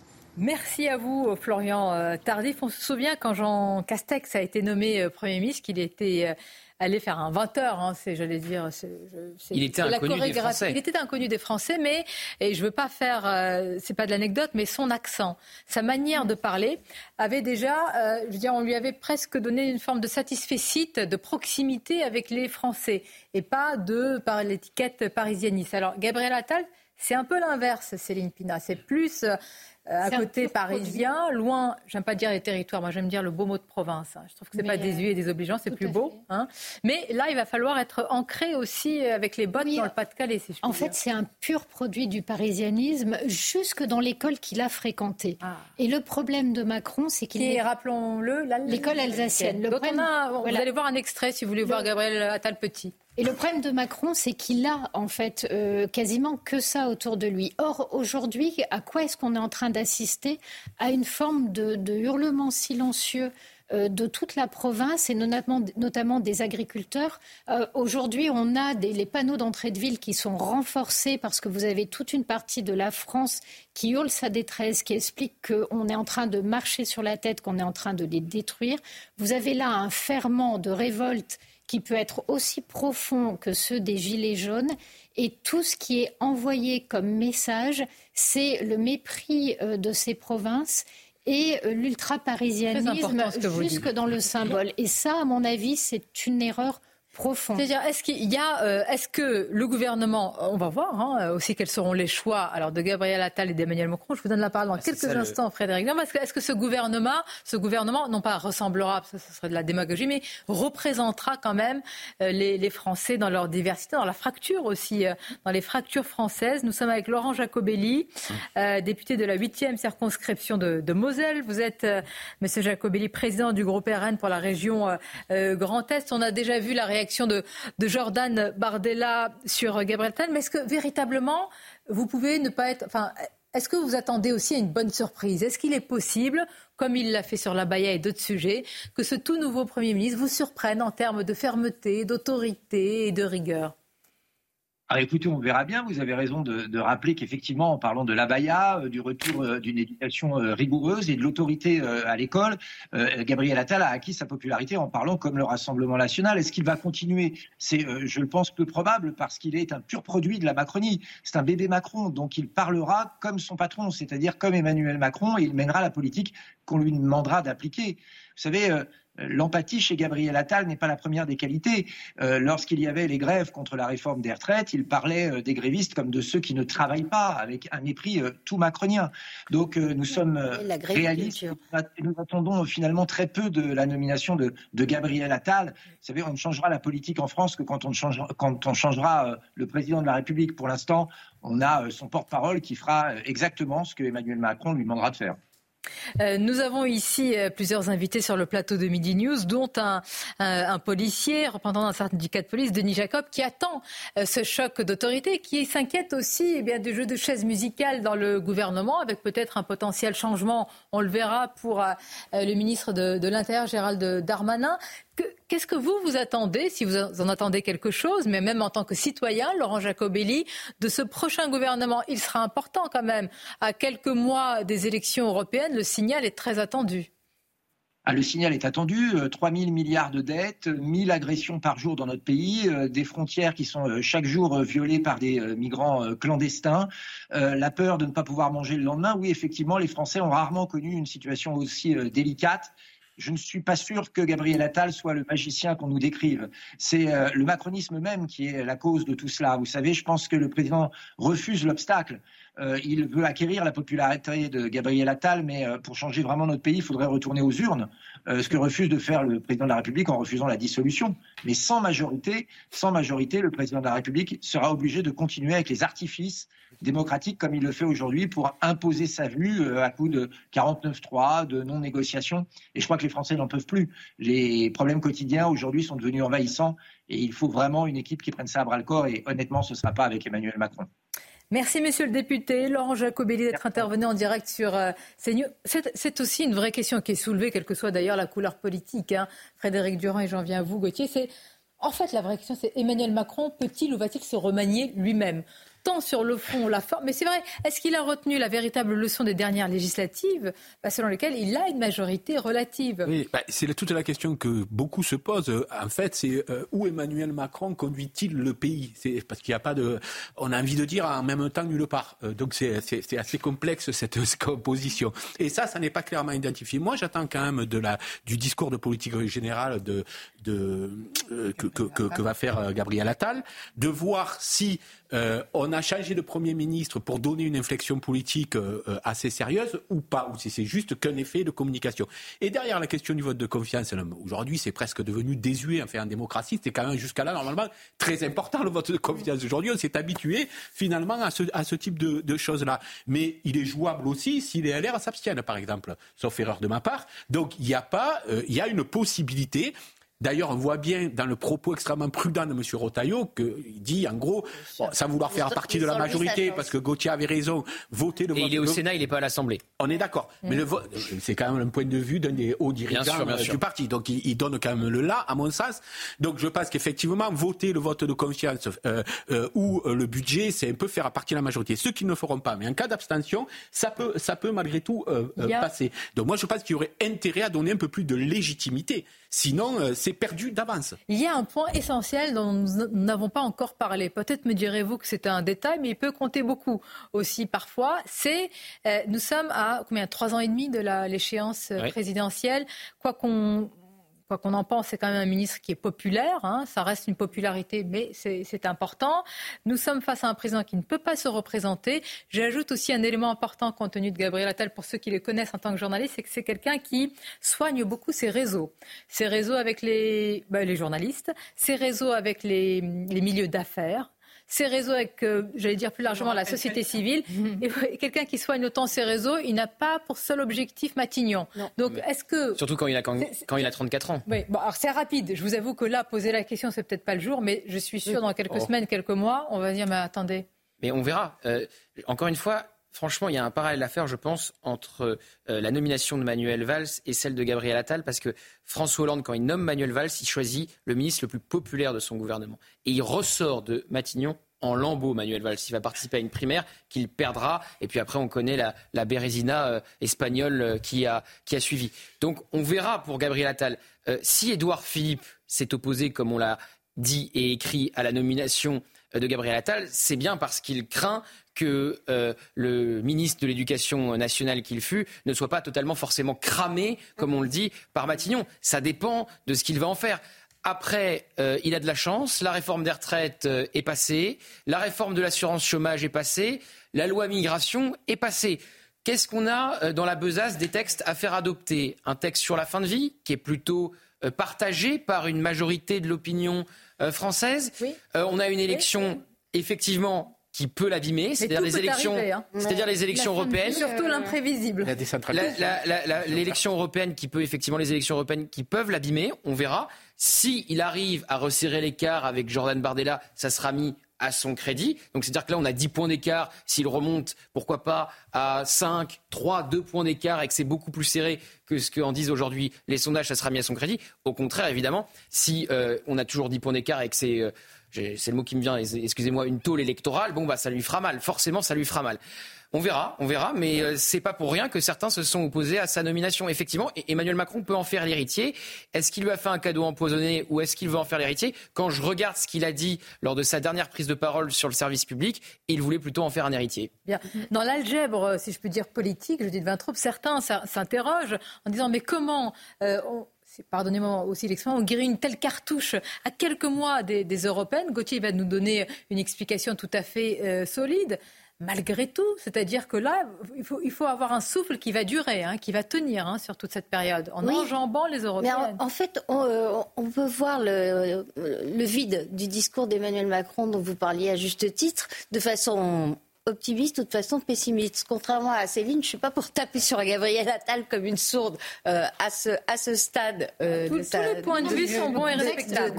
à ce stade, de, à ce stade de sa domination, je, euh, évidemment qu'il a, il a, sa nomination obéit à des critères de communication, mais ce serait vraiment injuste de le réduire à une créature de communication. pourquoi le vide peut être une chance? Parce que, par définition, quand on a quelque chose à apporter, ça laisse de la place pour le mettre. Et j'avais dit que euh, pour les européennes, la stratégie euh, Emmanuel Macron est limpide, c'est-à-dire polariser euh, le duel RN et lui. lui étant maintenant aussi incarné, puisqu'il a du talent aussi pour se battre pendant la campagne par Gabriel Attal, et que les gens se disent, puisque c'était une élection à un tour, il ne faut pas l'oublier, votons tout de suite, mettons-nous dans la position du vote utile et, votons tout de suite euh, plutôt pour la majorité que pour le Rassemblement national. Il est 13h11 si vous nous rejoignez à l'instant. Bienvenue à vous sur euh, CNews. Euh, évidemment avec cette information euh, majeure, en tous les cas importante dans notre vie politique, avec la nomination d'un nouveau Premier ministre qui a 34 ans, Gabriel Attal, après la démission d'Elisabeth Borne. C'est donc ce tout nouveau Premier ministre qui qui accède à, Matignon. Le monde politique était suspendu à la décision d'Emmanuel Macron. La passation de pouvoir entre Gabriel Attal et Elisabeth Borne devrait se faire dans, précisément 1h30. Ce sera d'ailleurs très intéressant de voir en parallèle ces deux personnalités très différentes à, à, tout point de vue. Vous avez vu les principales réactions politiques. Pas de surprise du côté de l'opposition, avec néanmoins des nuances au sein de la droite qui attend de juger Gabriel Attal au niveau des actes, alors que du côté du RN, les saillies se font, en tout cas les flèches se font plus acérées. Gabriel Attal qui a été aussi présenté comme étant l'arme anti-Jordan Bardella, alors que nous sommes à, quelques mois des élections euh, européennes. Nous avons notre dispositif Florian Tardif qui est euh, à l'Elysée, Thomas Bonnet qui est au ministère de l'Éducation nationale. Et nous allons rejoindre tout de suite Elodie euh, Huchard. Elodie, vous êtes à, à, Matignon. Je parlais justement de cette passation des pouvoirs. D'abord, ces passations, surtout quand il s'agit de Matignon, de Premier ministre, font souvent beaucoup parler. On compare les parcours, on compare les mines aussi de celui qui part, de celui qui vient et les discours on sera très attentif hein, euh, à ce comment dire, à ce que pourra dire Elisabeth Borne pour saluer l'arrivée du jeune Gabriel Attal. Est-ce que, est-ce que dira le jeune Gabriel Attal pour saluer le départ de celle qui a dû partir? Et qui a été forcée Oui, effectivement. Effectivement, et c'est euh, en tout cas, on nous le dit dans l'entourage euh, de la Première ministre, elle a travaillé à ce euh, discours de passation dès hier soir dans la nuit elle l'a peaufiné ce matin. Son entourage dit qu'elle est sûre de ses mots, que son discours est maintenant terminé. Forcément, ce sont deux personnalités en plus qui se connaissent bien. Il a été son ministre et on se rappelle qu'Elisabeth Borne, quand elle était arrivée ici à Matignon, elle avait voulu avoir un mot pour les petites filles, disait-elle, pour toutes les petites filles qui devaient accéder à leurs rêves. À la fois, les derniers mots d'une Première ministre sont importants parce que c'est aussi une partie du bilan qu'elle va laisser. Et puis évidemment, on sera attentif à son humeur, à ses gestes, parce que vous le disiez dans sa lettre de démission, on comprend bien à quel point elle a été contrainte et forcée. Et puis les premiers mots de Gabriel Attal, bien sûr, seront importants. Ce, sera, ce seront ses premiers mots officiels en tant que Premier ministre. L'occasion aussi de voir quels vont être ses dossiers prioritaires, ses préoccupations. Et puis les choses vont ensuite aller très vite. Vous le disiez, une passation de pouvoir aux alentours de 14h30, parce que c'est important de montrer que le nouveau Premier ministre est évidemment aux affaires immédiatement. Il aura un déplacement euh, dans la foulée qui est en train euh, de se caler. Donc il faut aussi aller vite pour ces raisons.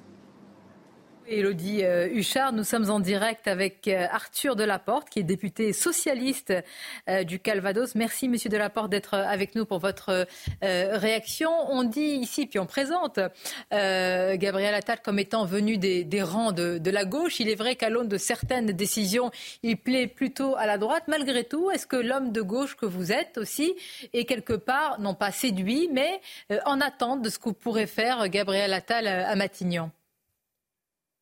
Écoutez, j'attends pas grand-chose de Gabriel Attal. Moi, ce que je sais, c'est que d'une certaine manière, il a la, foi des néoconvertis au, au, libéralisme autoritaire. Il a accepté sans sourciller euh, la réforme des retraites, la réforme de l'assurance chômage, la réforme du RSA, plus récemment la loi immigration.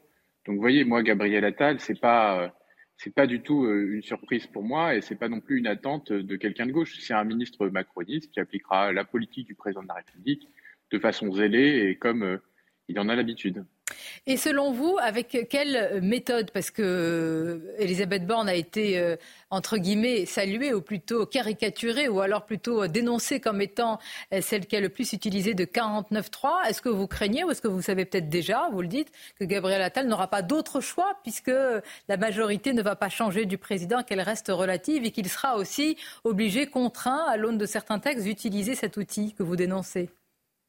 Moi, ce que je sais, c'est qu'il va euh, continuer à faire ce qu'il faisait déjà, c'est-à-dire à gouverner euh, avec une godille, à faire en sorte de chercher des majorités quand il le peut, et en effet à utiliser euh, le parlementarisme autoritaire, puisqu'il ne cherche pas, a priori, de majorité alternative ou à mettre en forme une forme d'accord républicain avec la droite, ce qui devrait pourtant d'une certaine manière s'imposer vu la composition de l'Assemblée nationale. Hmm. Est-ce que vous craignez sur ou pas sur la, composition du nouveau gouvernement? Il y avait jusque-là un, mélange euh, entre des ministres venant de la droite et, de la gauche. Est-ce que vous craignez à l'aune de cette domination qu'il y ait bah, peut-être un, coup de barre à droite affirmé et, assuré? Ou alors ça ne change rien Le coup de barre, il, existe depuis 2017. Donc, euh, vous voyez, moi, je suis euh, assez assez prudent euh, là-dessus. Je ne crois pas qu'il y ait euh, quoi que ce soit qui change fondamentalement. Le cap, il est fixé par le président de la République. Le Premier ministre a une importance extrêmement euh, relative dans, le système macroniste. Et on l'a bien vu, puisque depuis hier, finalement, c'est une forme d'attente permanente de savoir quand est-ce qu'il va être nommé, ce qui montre bien qu'il y avait des difficultés à sa nomination, des rapports de force contre lui et que son autorité sera toute relative. Donc moi, je ne pense pas que ça change fondamentalement. En revanche, ce que je sais, c'est qu'il mènera une politique euh, dans la continuité de celle d'Elisabeth Borne, c'est-à-dire euh, une politique qui a conduit d'une certaine manière à la déchéance euh, morale de ceux qui voulaient incarner une forme de libéralisme humaniste vers un, libéralisme autoritaire et sans, enfin, en ayant perdu leurs repères moraux. Donc c'est ça qui sera Gabriel Attal, rien d'autre. Merci Arthur Delaporte, merci pour votre réaction sur euh, notre euh, antenne. Voilà, vous avez le florilège des différentes réactions politiques. Peut-être une information, euh, Gauthier Non, mais je rappelle que le Conseil des ministres de rentrée devait être demain, puisque celui de la semaine dernière a été annulé. On ne nous avait jamais donné la raison. On se doutait bien que c'était un remaniement. On en a la preuve. Je ne crois pas au miracle, surtout que tout ça a pris du temps. Donc je ne vois pas demain un gouvernement constitué autour de Gabriel Attal. Donc vraisemblablement, le Conseil des ministres de demain euh, va être décalé. Surtout, est-ce qu'on va avoir un Bruno Le Maire, son entourage nous dit oui, il veut rester, un Gérald Darmanin, comme le disait Denis Jacob, c'est son inquiétude de le voir quitter la place Beauvau. Vont-ils quitter leur ministère? euh, par euh, orgueil, par ego, parce qu'ils sont vexés d'être dirigés par quelqu'un de beaucoup plus jeune qu'eux, et ils se seraient sans doute bien vus à, sa place. Je rappelle que Gérald Darmanin était l'archi-favori il y a à peine quelques mois, au moment où il faisait sa rentrée politique à Tourcoing. La loi immigration, la motion de rejet sont passées par là. Bruno Le Maire aurait sans doute aimé aussi euh, euh, être à Matignon. Il, euh, a dirigé Gabriel Attal, c'était son ministre de tutelle, puisque Gabriel Attal était ministre délégué au compte public, donc sous la direction du ministre de l'économie et des finances, qui est Bruno Le Maire. Donc on verra tout ça. Mais il n'y aura pas, à mon avis, d'équipe constituée. Il a, fallu six jours pour trouver un Premier ministre. Donc pour en trouver 30, potentiellement, il y en a certains qui vont rester très probablement dans leur ministère. Tout ça va prendre du temps. Alors nous avons euh, donc depuis, euh, nous l'avons annoncé assez rapidement, hein, vers euh, midi 15 des confirmations, l'irrésistible attention donc de Gabriel Ascension, attention aussi de Gabriel Attal, qui est décrit comme étant un communicant hors pair et un bon élève du macronisme. Je voudrais qu'on s'arrête sur le bon élève du macronisme parce que souvent, à la fin quand même, et là du deuxième quinquennat d'Emmanuel Macron, un président a besoin un peu parfois d'une autre mélodie que la sienne hein, pour pouvoir tenir. Là, est-ce qu'ils vont jouer? Est-ce que ça va être monocorde? Pas en fin de quinquennat. Oui, normalement pas en fin, mais là peut-être qu'il aurait... Oui, pas en fin, mais enfin ça aurait, ça aurait peut-être donné un peu de souffle. Ça va être une fin euh, qui n'en finira pas. Parce que surtout, on est plutôt au début qu'à la fin du second hein, quinquennat. Désolé de vous décevoir, mais il reste trois ans et demi. Hein, voilà. Ça passe vite, cher ami, hein, vous savez. Enfin, oui, mais passe vite. la République ne se représente pas, donc il n'a rien à perdre. Oui, mais ça... Ah bah oui, mais enfin, c'est sa marque dans l'histoire. Non, mais s'il veut vraiment imprimer, effectivement, avec euh, Gabriel Attal, avoir une vision beaucoup plus euh, en, phase avec les enjeux que connaît le pays. Ma question... justement, on, peut s'attendre peut-être à une bonne surprise. Je, je l'ai mal formulé. Est-ce qu'il peut y avoir, euh, parce que plus qu'un remaniement des têtes, c'est un remaniement d'abord des actes et des mots. Est-ce qu'il peut y avoir un, réarmement politique? Mais non, moi je pas... Un réarmement politique, véritablement, avec un gouvernement de combat sur l'éducation, sur les déficits, sur la sécurité. Il y a des objectifs. Tout ce que nous a dit Emmanuel Macron, c'est je veux une France en forme, euh, qui se célèbre elle-même puisqu'elle va accueillir les Jeux Olympiques, euh, dont l'économie marche bien. Pardonnez-moi. C'est pas hier. Attendez, attendez. Vous êtes... Pardonnez-moi, pardonnez-moi. Hier, le nom de Gabriel Attal, pour vous tous hein, et pour le monde, euh, voilà, euh, si je puis dire, euh, politique et médiatique, c'était le choix le plus audacieux. On est d'accord? Oui. oui. un choix personnel, oui. Bah, il le reste encore aujourd'hui. Mm. Ah oui, oui, mais tout à fait. mais audacieux, ça, ça, dépend à l'image de quoi Enfin, à, à, pourquoi audacieux Pour un réarmement, on laisse... Mais non, mais non. parce qu'il est jeune, parce qu'il n'a pas parce qu'on peut être capable de transgression. Il a réussi en peu de temps, cinq mois, quelque chose qu'on attendait depuis des années. Déjà, c'était un signe fort qu'il a donné. Il n'a pas réussi. Moi, je pense que pour que ce que vous souhaitez, euh, enfin, ce que vous avancez, Sonia, se produise, il faudrait que Emmanuel Macron pense qu'il est sur la mauvaise voie. D'accord? Il faudrait qu'ils se disent, il faut changer de voie, celle-là n'est pas bonne. Il faut arrêter de s'intéresser qu'aux métropoles, s'intéresser à la France oubliée, il faut regarder pourquoi il y a eu un tel rejet de la réforme des retraites, etc. etc il n'est pas du tout dans cet état d'esprit. Donc ah, la, réponse, c'est non.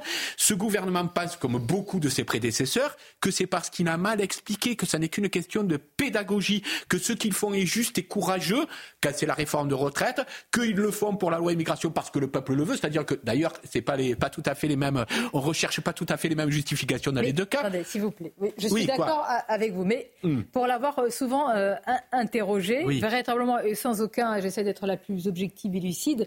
C'est-à-dire, il y a quand même, entre l'annonce d'une décision et l'exécution avec Gabriel Attal, c'est rapide. Ah Franchement. Mm. Et on l'a pas souvent vu, et je ne veux pas du tout brosser dans le sens du poil, mais c'est-à-dire, euh, qu'est-ce qu'il y a? Il y a eu. rapide ah bah, Sur la Baïa, oui, c'est ah bah, facile d'être rapide. Pardonnez-moi. C'est facile d'être rapide. Non, non, attendez. Discours d'autorité contre l'islamisme, ça fait longtemps. Discours de, de, soutien euh, envers les professeurs, ça faisait longtemps. Discours de fermeté, je sais que vous êtes sensible pour dénoncer tous les coups de canif à la laïcité. Ce mais, mais, même installation, des, installation des groupes de niveau à l'école. Denis On est au même niveau, là. Mais j'allais dire Blanquer, on vous entend euh, Le bac, L'installation des groupes de niveau. Il faut en l'air le collège unique de politique. Denis Jacob, s'il vous plaît. Je ne suis pas spécialiste de politique. Moi, je suis policier, représentant du personnel, mais je pense quand même qu'il y a une cohérence euh, dans la nomination de, Gabriel Attal. Euh, discours de clôture d'Emmanuel Macron au mois de septembre 2021 dans le cadre du Beauvau de la sécurité. Réaffirmation de l'autorité de l'État parce qu'il avait tenu des propos auparavant sur le média brut contre les policiers qui n'avaient pas plu.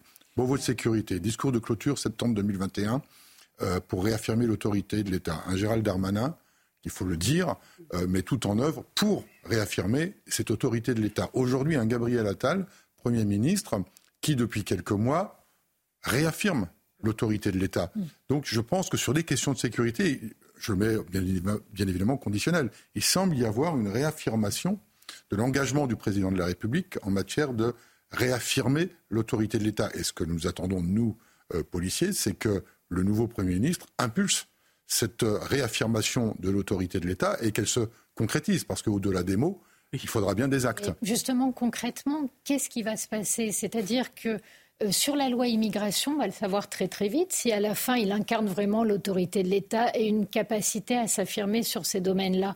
Franchement, ça ne va pas traîner.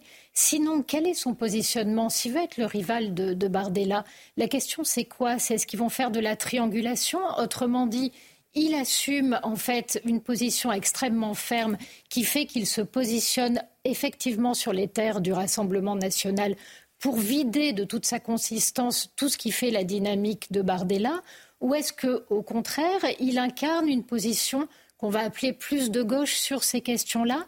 Comment est-ce qu'il va se positionner concrètement?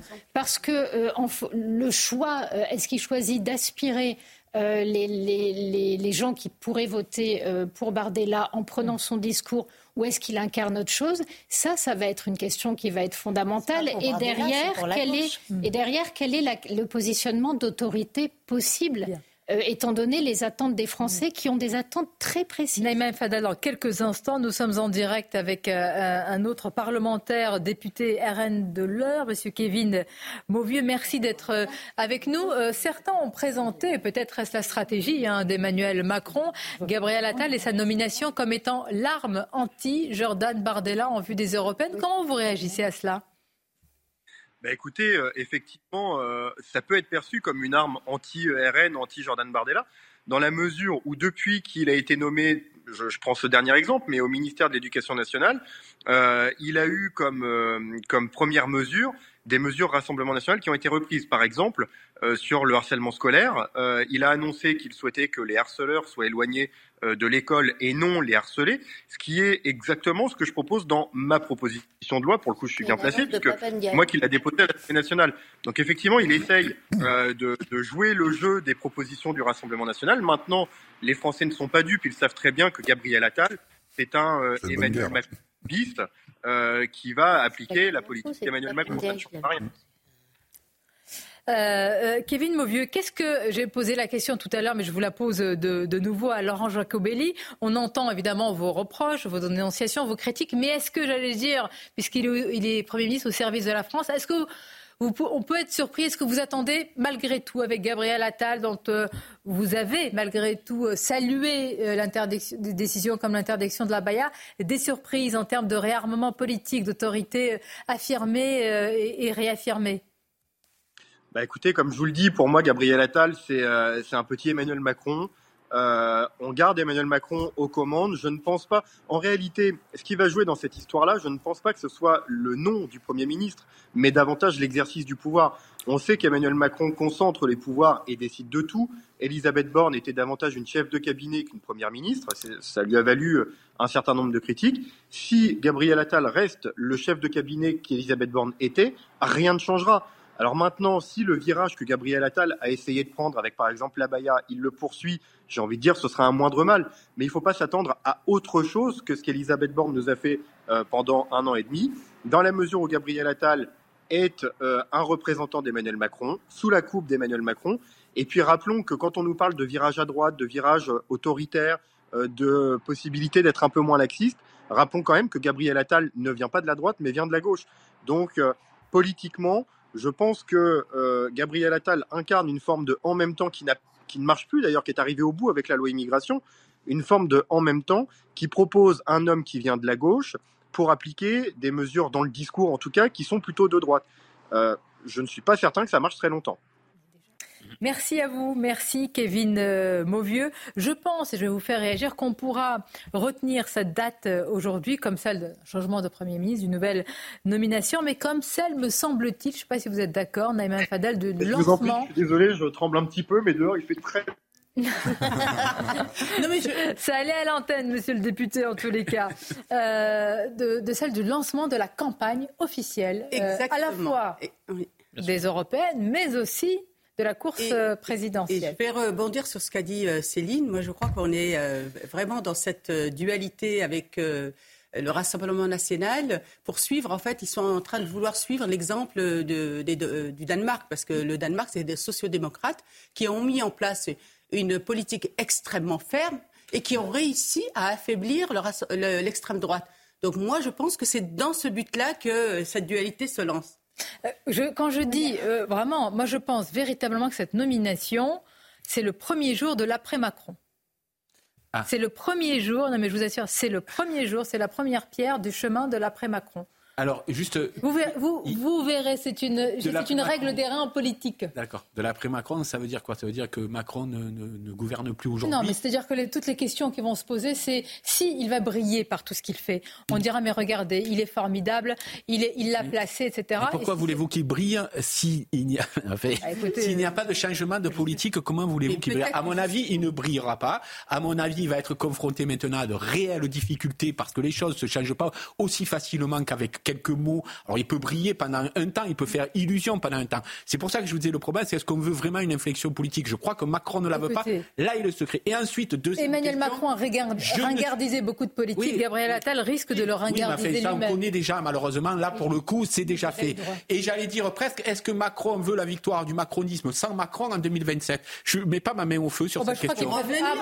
il, préfère qui La victoire Marine Le Pen Non, je n'irai pas jusqu'à là. Bah, je dis en tout cas, est-ce qu'il veut vraiment fermement, fondamentalement la victoire du macronisme sans Macron mais qu'est-ce que c'est que le macronisme sans Emmanuel Attendez, attendez. Qu'est-ce que le macronisme sans bah, Emmanuel Un candidat qui aurait, un candidat qui mettrait en scène lui-même. Voilà, ce serait ça. Emmanuel Macron, euh, vous imaginez, c'est qu'en 2027, ce soit Marine Le Pen qui soit euh, élue.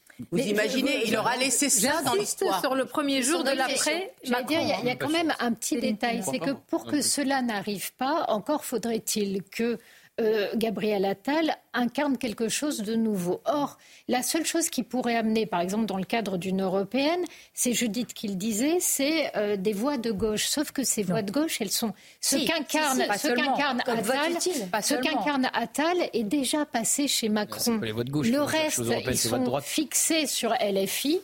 Euh, les, autres voix de gauche sont fixées sur LFI et Attal ne peut pas être un substitut.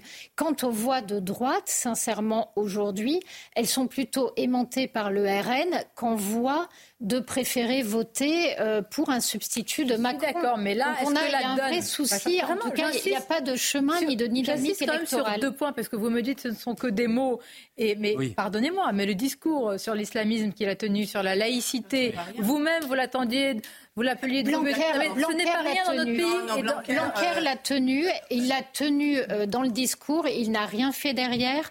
La mise en place, par exemple, des sages de la laïcité n'a absolument rien donné concrètement.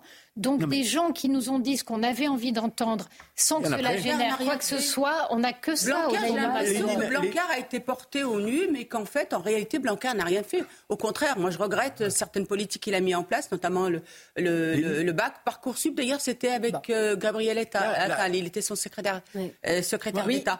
Moi, j'ai vraiment le, sentiment, et, encore une fois, on revient à la rapidité avec laquelle il a répondu aux enjeux. Oui, mais il a commencé à répondre aux enjeux de l'éducation nationale. La réalité était Mais s'il vous plaît, interrogez les clés de la popularité de Gabriel Attal. Auprès des et regardez, bien sûr, et regardez sur quels items il progresse. C'est eh très Regardez, la réalité, la réalité, le contraire du en même temps. Oui, mais la, ce qui fait, la réalité est têtue.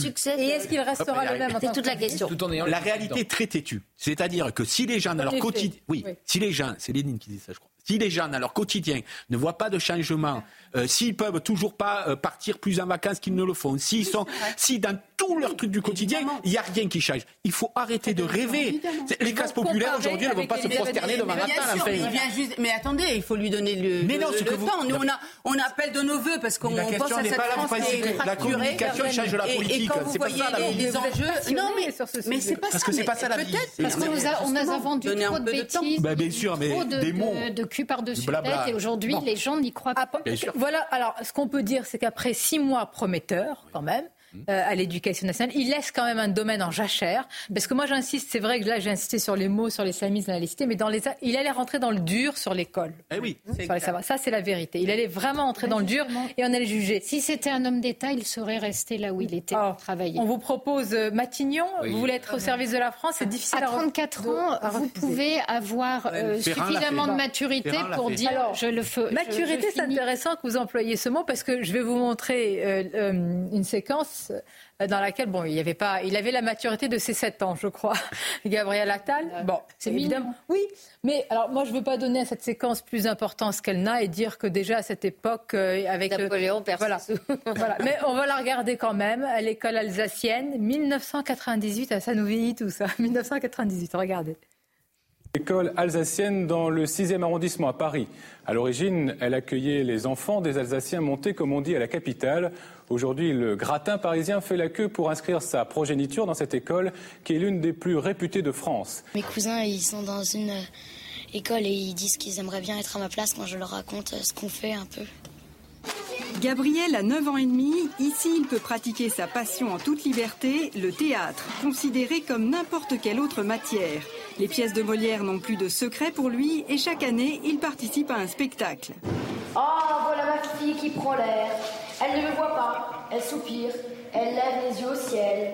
Papa travaille dans le cinéma et il m'a dit euh, que euh, si on voulait être un acteur célèbre, il fallait commencer par le théâtre. L'année avant-dernière, j'ai fait le chat beauté et j'étais le chat. Et l'année dernière, j'ai fait le médecin volant et j'étais le médecin.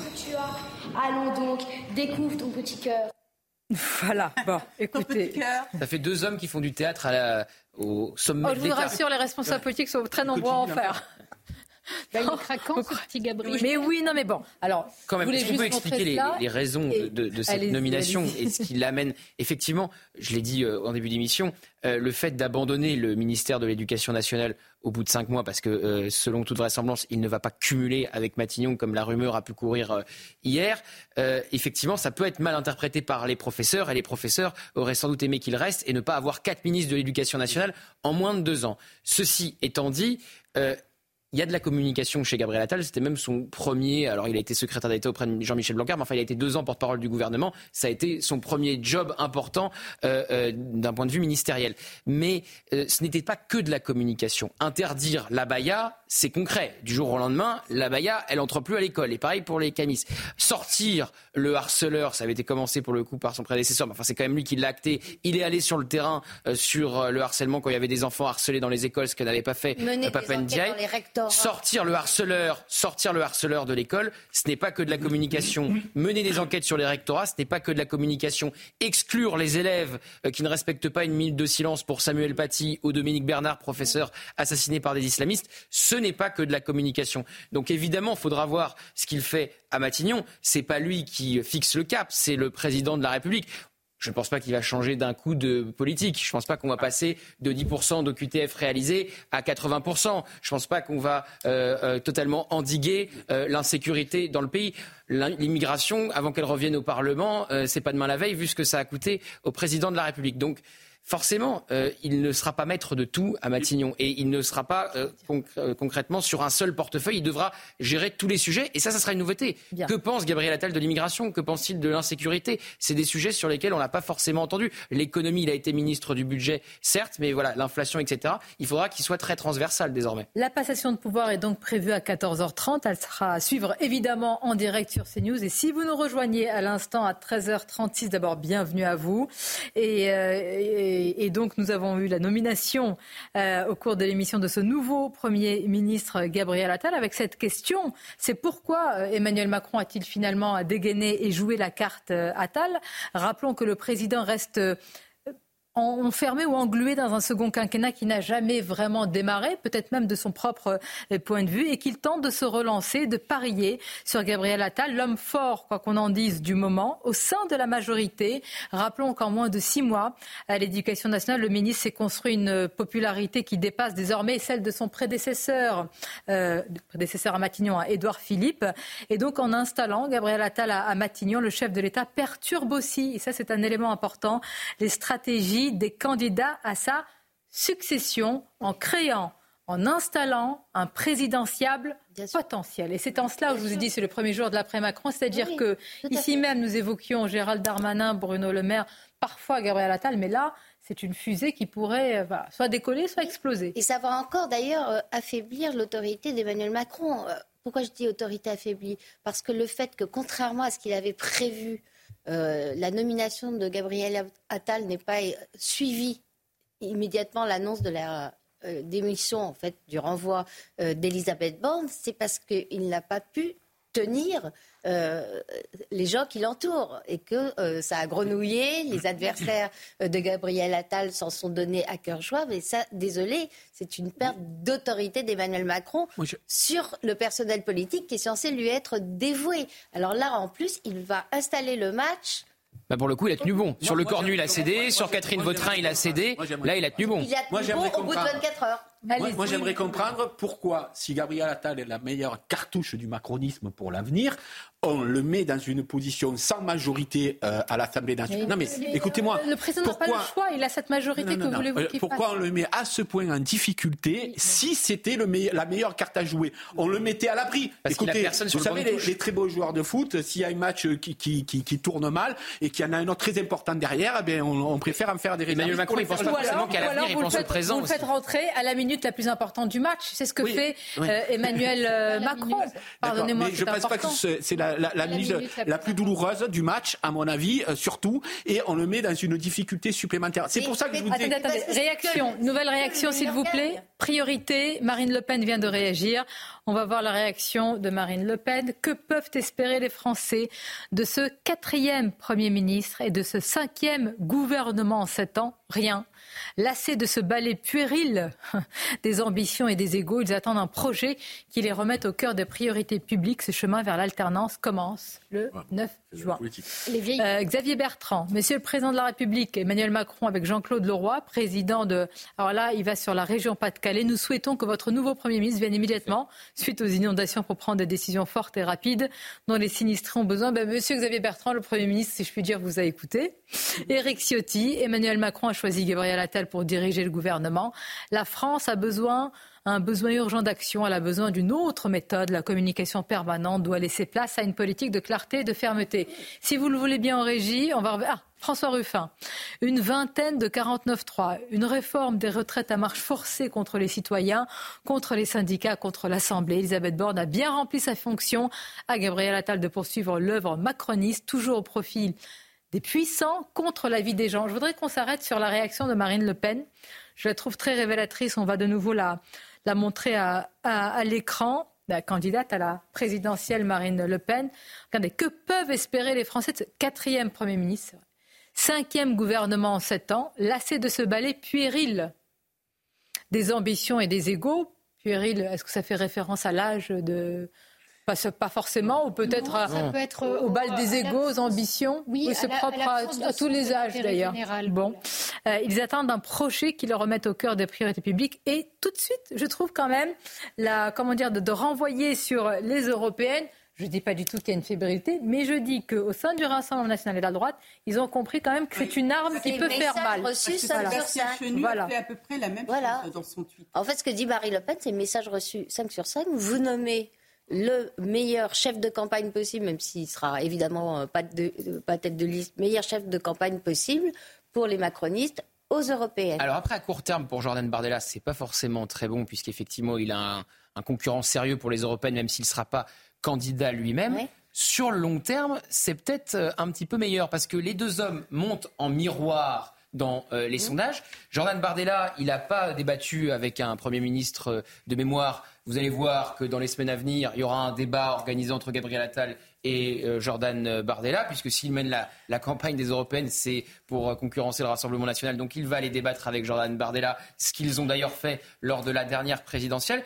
Donc peut-être que à court terme, ça peut lui coûter des voix à, Jordan Bardella, mais à long terme, vu que les deux hommes montent systématiquement en même temps euh, dans, les enquêtes d'opinion, l'un doublait vraiment Édouard Philippe quand l'autre doublait Marine Le Pen, la même semaine. La même semaine, c'est peut-être pas forcément totalement euh, néfaste pour le président du RN à long terme, encore une fois, à l'horizon 2027. Différentes réactions sur notre euh, antenne. À l'instant, nous sommes en direct avec euh, François Calfon, conseiller régional du Parti euh, socialiste. François Calfon, on insiste beaucoup sur des décisions de Gabriel Attal qui ont, qui ont eu un écho à droite, mais aussi, il est aussi le symbole du en même temps. Donc, qu'est-ce que l'homme de gauche que vous êtes attend de lui à, la tête du gouvernement?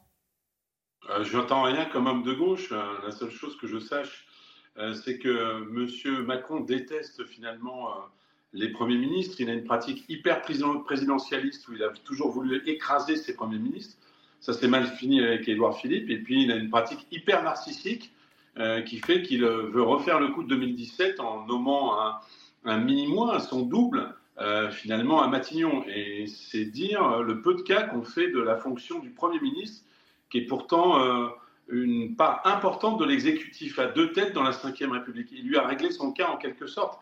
Et sur votre plateau, j'attendais avant que vous me passiez la parole, et il est réduit, et d'ailleurs, ce n'est pas parce que vos commentateurs ne sont pas affûtés, bien au contraire, il est réduit à une sorte de poste de porte-parole, de communicant, euh, pour être la contre-mesure euh, euh, par M. Macron de Jordan Bardella, en polarisant finalement le débat politique entre ces deux figures juvéniles. Euh, mais j'ai envie de vous dire que depuis le Pas-de-Calais et les inondations, euh, les habitants de la France n'en ont que faire de cette montée en puissance euh, de la classe vibrante de la politique quand les problèmes ne sont pas réglés. Qu'on entend pour la troisième année consécutive M. Le Maire nous expliquer eh bien, qu'il n'y aura pas d'inflation cette, cette, année, alors qu'en réalité on est à plus de 30% d'inflation et pour les catégories populaires, la fin du mois commence le 12 janvier à peu près, mais, hein, ou le 12 mais François Calfon, à vous aucun entendre. Des problèmes oui, François Calfon, à vous entendre, je comprends qu'il il, n'aura aucun état de grâce hein, euh, venant de, la gauche, mais euh, même si la popularité ne fait pas tout euh, en politique, c'est vrai qu'il a ce bagage-là et qu'il entre à Matignon, non pas lesté d'une impopularité, en tous les cas, il, a une forme d'état de grâce dans l'opinion. Va-t-elle durer? Est-ce que c'est important? Est-ce que vous êtes aussi un homme de communication Et c'est pas un gros mot, hein, on peut le voir. Oui. Je suis d'accord avec votre question. Est-ce que finalement, en nommant la popularité, la popularité va transformer l'action du gouvernement?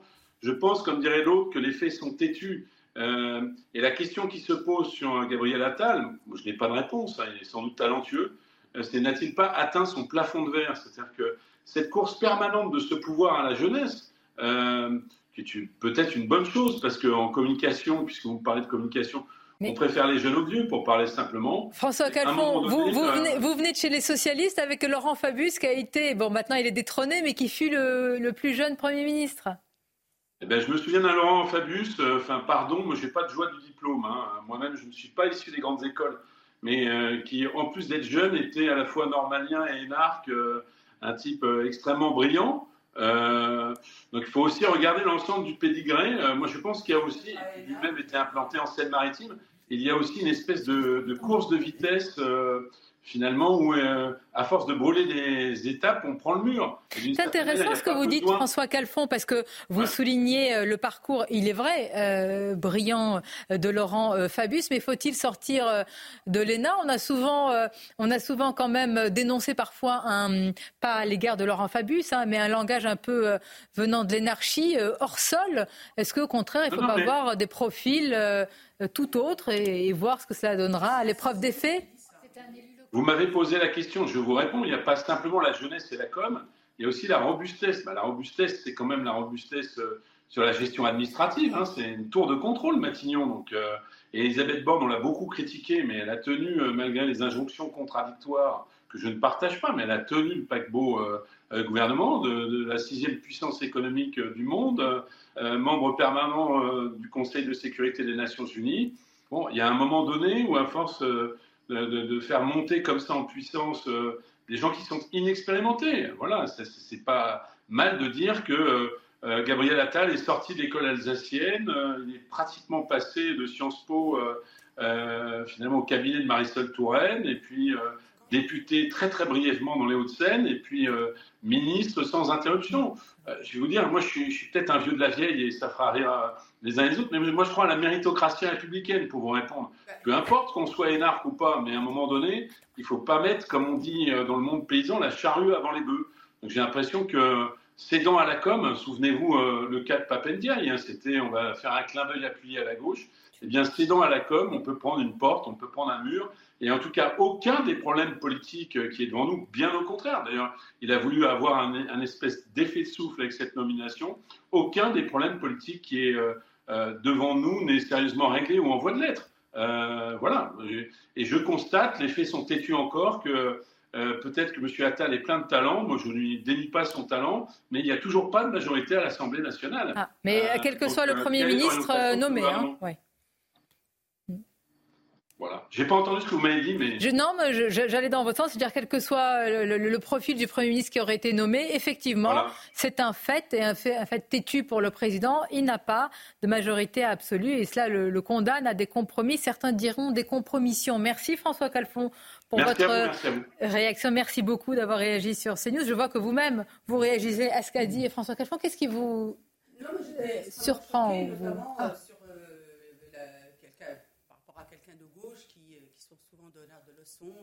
Oh. classes. Et là, il était carrément en train de faire la comparaison entre M. Fabius, qui pour lui est beaucoup plus capé que euh, diplômé que, que Gabriel euh, Attal, et qui trouvait que justement Gabriel Attal ne pouvait pas accéder au poste de Premier ministre parce qu'il n'était pas assez capé, n'était pas normalien, etc. Mais vous imaginez ce qu'il dirait de quelqu'un qui est issu des quartiers populaires, qui, qui serait exactement dans cette méritocratie à la française. Et, et, mais parlait moins des diplômes que de l'âge. Non, mais euh, et, en plus euh, il a parlé aussi de l'âge. Non, mais moi ça me scandalise parce que là, on a, c'est révélateur aussi encore une fois de cette euh, gauche qui nous a toujours trompés et qui en fait assigne à identité, assigne à résidence et assigne à classe sociale et qu'elle veut l'ascenseur social pour elle-même entre dans l'autre soi. La méritocratie, moi je suis pas prête à tirer sur quelqu'un parce qu'il a des diplômes extrêmement élevés d'où qu'ils partent. L'essentiel, c'est qu'il ait sur les autres non plus. avoir cette progression. Et honnêtement, les Français, euh, pardonnez-moi, non, mais j'allais dire quelqu'un qui sort des, quartiers populaires euh, peut faire ce type de parcours. On a vu des gens aller très très haut hein. et très très loin euh, grâce à la méritocratie républicaine. La méritocratie républicaine, c'est l'idée qu'on peut aller haut de quelque endroit que l'on parte, mais pour ça, il faut une éducation extrêmement structurée. Vous savez, Je crois que surtout ce qu'il voulait dire, c'est le manque d'expérience politique dans le sens où Fabius a été élu avant de se retrouver. Bah, Emmanuel Macron ne l'a pas été. Hein. Il a cité les diplômes. Emmanuel Macron n'a pas été. Juste il a été élu, Et on voit, euh, on voit, Député. on, on voit la catastrophe. On voit la catastrophe Oui, que mais ça a il a donné. été élu. Si je peux juste terminer, on voit la catastrophe que ça a donné. Emmanuel Il a Macron, Oui, mais et son attention, il a été élu, hein, qui a eu à un moment Il a donné, été élu. qui a dû aller chercher des maires pour l'aider à s'en sortir quand il était dans la panade jusqu'au cou, après s'être essuyé les pieds sur tous les élus locaux, parce qu'ils ne comprenaient même Non, pas quelle était leur utilité. Donc ça, c'était, euh, c'est essentiel. Dans quelques- quand même une pratique, une pratique politique de terrain. Vous avez raison. vrai, Les- Il ne l'a pas. Les ministres, enfin les ministres, les chargés Et des affaires euh, courantes, pour certains sont en train de réagir. Enfin, Tiens, surprise, euh, s'il vous plaît, s'il vous plaît. Tiens, surprise. Un député n'est pas élu. S'il vous plaît. Non, un député n'est pas très intéressant quand il n'a pas fait de parcours local, parce qu'il a très peu de prise sur la réalité des êtres humains. c'est terminé. Et à 20 Non, non, s'il vous plaît, je vais reprendre la parole parce que nous avons des journalistes qui nous attendent sur le terrain, qui sont prioritaires pour donner des, des informations. Et je vois à l'instant des, des ministres ou des chargés d'affaires courantes qui sont en train de réagir et qui attendent peut-être justement de savoir s'ils font partie du gouvernement euh, ou pas. C'est le cas de quelqu'un qui s'est beaucoup exprimé ces derniers jours pour dire euh, qu'il voulait rester, d'ailleurs, au, au gouvernement. Il s'agit sans surprise de Gérald Darmanin. Clément Beaune qui dit félicitations.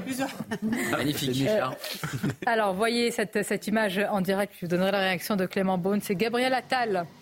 Euh, alors me dit-on, hein, donc je fais confiance là, je, je n'ai pas, voilà, qui sort du ministère de l'Éducation euh, nationale. Ce sont des images euh, en direct et qui ne va pas aller très loin, euh, Gauthier Lebret. Bah non, a priori qui va aller retrouver, puisque la passation de pouvoir est donc dans un peu plus d'une demi-heure. Euh, Elisabeth euh, Borne, si c'était bien lui dans, dans la voiture, effectivement, passation de pouvoir avec euh, la première euh, ministre, l'ancienne première ministre. Euh, ça se passe toujours de la même manière. hein. Il est accueilli donc à Matignon par celle qui part, celle qui va partir. Entretien entre les deux, et entretien privé, et puis évidemment les discours. la première ministre qui s'en va, Gabriel Attal qui ne restera pas très longtemps dans ses nouveaux bureaux, puisqu'il ira tout de suite auprès des sinistrés dans les avec les inondations dans le Pas-de-Calais. Alors vous parliez de, Clément Beaune, effectivement, qui a félicité Gabriel Attal. Clément Beaune s'est multiplié ces dernières heures, qui a fait une grande interview dans, dans Le Parisien pour dire je veux rester après avoir mené la fronde sur la loi immigration, avoir organisé un, un dîner euh, euh, pour euh, essayer euh, de monter un, un petit groupe de potentiels démissionnaires. Finalement, il n'y a eu qu'un démissionnaire, c'était euh, Aurélien Rousseau. Donc effectivement, on verra comment compose euh, Gabriel Attal, comment, comment il compose son équipe. Mais les ministres qui ont frondé le président sont évidemment terriblement en danger. C'est bien pour ça qu'il a fait euh, la une du Parisien euh, il y a quelques jours. Beaune a gagné le concours du plus rapide à dégainer les. Alors, les voici ce qu'il dit. Voici ce qu'il a dit. Félicitations, cher Gabriel Attal, pour cette mission importante et exigeante de poursuivre la mise en œuvre du projet engagé en 2017 par le président de la République, Emmanuel Macron, en France et en Europe. On ne va pas tout révéler des, des, comment dire, des rapports, mais c'est assez savoureux. Puis de il savait qu'il ne serait pas nommé Premier ministre. Oui, voilà. Ah, Ah bah, il ça, n'était pas euh, en compétition. écoutez, merci de Il était- l'information. Il était hors compétition. Là- si vous voulez, il y là, avait les ministres qui pouvaient être nommés, puis il y avait les ministres qui pouvaient dégager. Lui, il faisait plutôt partie de la deuxième catégorie. D'ailleurs, on Ah, verra il si partie. ceux, euh, Céline Pina et tous, si ceux qui euh, ont marqué une, euh, un pas de côté par rapport à la loi immigration sont. Alors, il y a la ministre de la Culture, Rima Abdulmalak, sortante, sortie. Bah, euh, en tout cas, quand on a été recadré, comme elle a, elle a été recadrée, euh, même sur une autre affaire qui est l'affaire de Pardieu, où il n'a pas ménagé euh, euh, sa ministre, il voulait pas juste un petit peu la recadrer, il voulait la recadrer très sèchement. Évidemment qu'elle fait partie des ministres en délicatesse. Et l'avantage, l'avantage qu'a euh, ce jeune, enfin le jeune premier ministre, c'est que aucun des ministres actuels n'est extrêmement impactant, à part les gros comme Gérald Darmanin, comme Bruno Le Maire, etc. Vous vous virez dix fois. Euh, la ministre de la Culture, personne ne s'en rend compte et tout le monde s'en moque éperdument. Donc il aurait tort de s'en priver, surtout étant donné qu'elle n'a pas, euh, de- révélé énormément de capacités. On va bien voir d'ailleurs quelle influence il aura par rapport à celle d'Emmanuel Macron. Et on va voir s'il y a aussi, bon, on va parler d'éventuels. D'abord, on va voir qui, enfin qui, honnêtement, euh, bon. C'est Emmanuel Macron et Gabriel Attal, mais c'est beaucoup l'empreinte du président euh, pour ce gouvernement. C'était pas lui dans la voiture. hein. Oui, Donc oui. il est toujours au ministère de C'est l'Éducation pour ça que nationale. vous avez dit, je, je dis au conditionnel, parce Oui. qu'il ne me semble pas qu'une voiture qui sort soit une information essentielle. Non. Hein, ça, je- euh, Non, il, y aurait, il y aurait une information à regarder de très près, c'est qui nomme les directeurs de cabinet des différents sûr. ministres. Parce que quand c'est le président qui le fait, ça veut dire que votre Premier ministre, en termes d'autorité, est déjà à poil. Bien, euh, on va regarder un portrait un peu plus euh, élaboré, en tous les cas avec toutes les informations, sur ce nouveau Premier ministre Gabriel Attal, préparé par les journalistes de la rédaction de CNews. Il est l'un des macronistes de la première heure. Dès 2016, Gabriel Attal rejoint le parti En Marche, fondé par Emmanuel Macron. Passé par l'école alsacienne, Sciences Po et le Parti socialiste, l'enfant de Clamart, ex-conseiller parlementaire de Marisol Touraine, va connaître une ascension fulgurante. Élu député des Hauts-de-Seine en 2017, il est nommé un an plus tard secrétaire d'État auprès du ministre de l'Éducation nationale et de la jeunesse. Il devient à 29 ans le plus jeune membre d'un gouvernement sous la Ve République. Entre 2020 et 2022, Gabriel Attal est ensuite porte-parole du gouvernement de Jean Castex. On va se parler franchement. Qui emmerde la vie de qui aujourd'hui? Qui gâche la vie de nos soignants qui, depuis deux ans, sont mobilisés sous l'eau dans nos services de réanimation. Ce sont ceux qui s'opposent au vaccin. Son aisance à l'oral et son audace lui valent le surnom de sniper dans l'entourage du président. L'élève surdoué de la Macronie continue de gravir les échelons. Au sein du gouvernement d'Elisabeth Borne, il est d'abord ministre délégué chargé des comptes publics, puis nommé ministre de l'Éducation nationale en juillet 2023.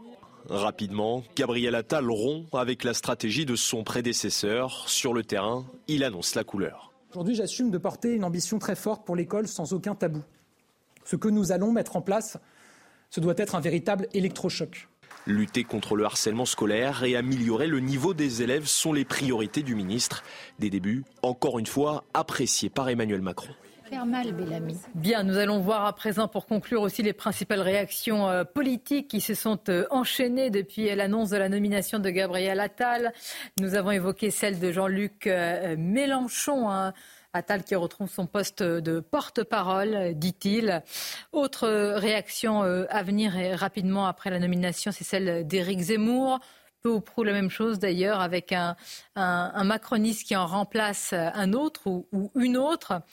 Autre réaction dans la sphère politique, celle évidemment est très attendue, Jordan Bardella. Nous verrons d'ailleurs dans les prochaines, dans les prochains jours, hein, dans les prochaines semaines, comment ce dieu, ce dieu, j'allais dire ce dieu, ce duo, ce, duo, ce, duel, ce duel, fleurer moucheté ou pas, va euh, va se mettre en place. Gilbert Collard, hein, nous ne l'avions pas, Gabriel Attal nommé Premier ministre selon RTL, donc là c'est confirmé évidemment. Un changement de gouvernement qui ne change rien, toujours la même clique de nombrilistes technocrates et macronolâtres au service d'eux-mêmes. Peut-être une dernière réaction. Voilà, Manuel Bompard, et nous aurons tout le spectre politique déjà minoritaire. La Macronie se replie sur elle-même. Et on va quand même terminer avec le président de la République. Cher Gabriel Attal, je sais pouvoir compter sur votre énergie et votre engagement pour mettre en œuvre le projet de réarmement et de régénération que j'ai annoncé dans la fidélité, voilà, à l'esprit de 2017, donc pas de rupture, mais dépassement et audace au service de la nation et des Français. Je vous remercie d'avoir été avec nous. Merci d'avoir commenté cette actualité qui s'est déclinée euh, sous nos yeux. Gauthier Lebret, évidemment, vous allez être très sollicité pour continuer avec tout cela, la passation, le gouvernement. Il va y avoir beaucoup, beaucoup encore, euh, eh bien, peut-être de surprises, si ce n'est de choses à commenter. Et c'est à vous, chère euh, Nelly, pour 180 minutes, évidemment, consacrées en priorité à ce remaniement. Merci beaucoup, merci Sonia. Évidemment, euh, l'heure où vous nous rejoignez, Gabriel Attal, qui est le choix du président, vous l'aurez compris maintenant, pour conduire l'action du gouvernement pour la suite du quinquennat. Le faux suspense, à vrai dire, euh, a pris fin aux alentours de, midi et maintenant on attend euh, d'ici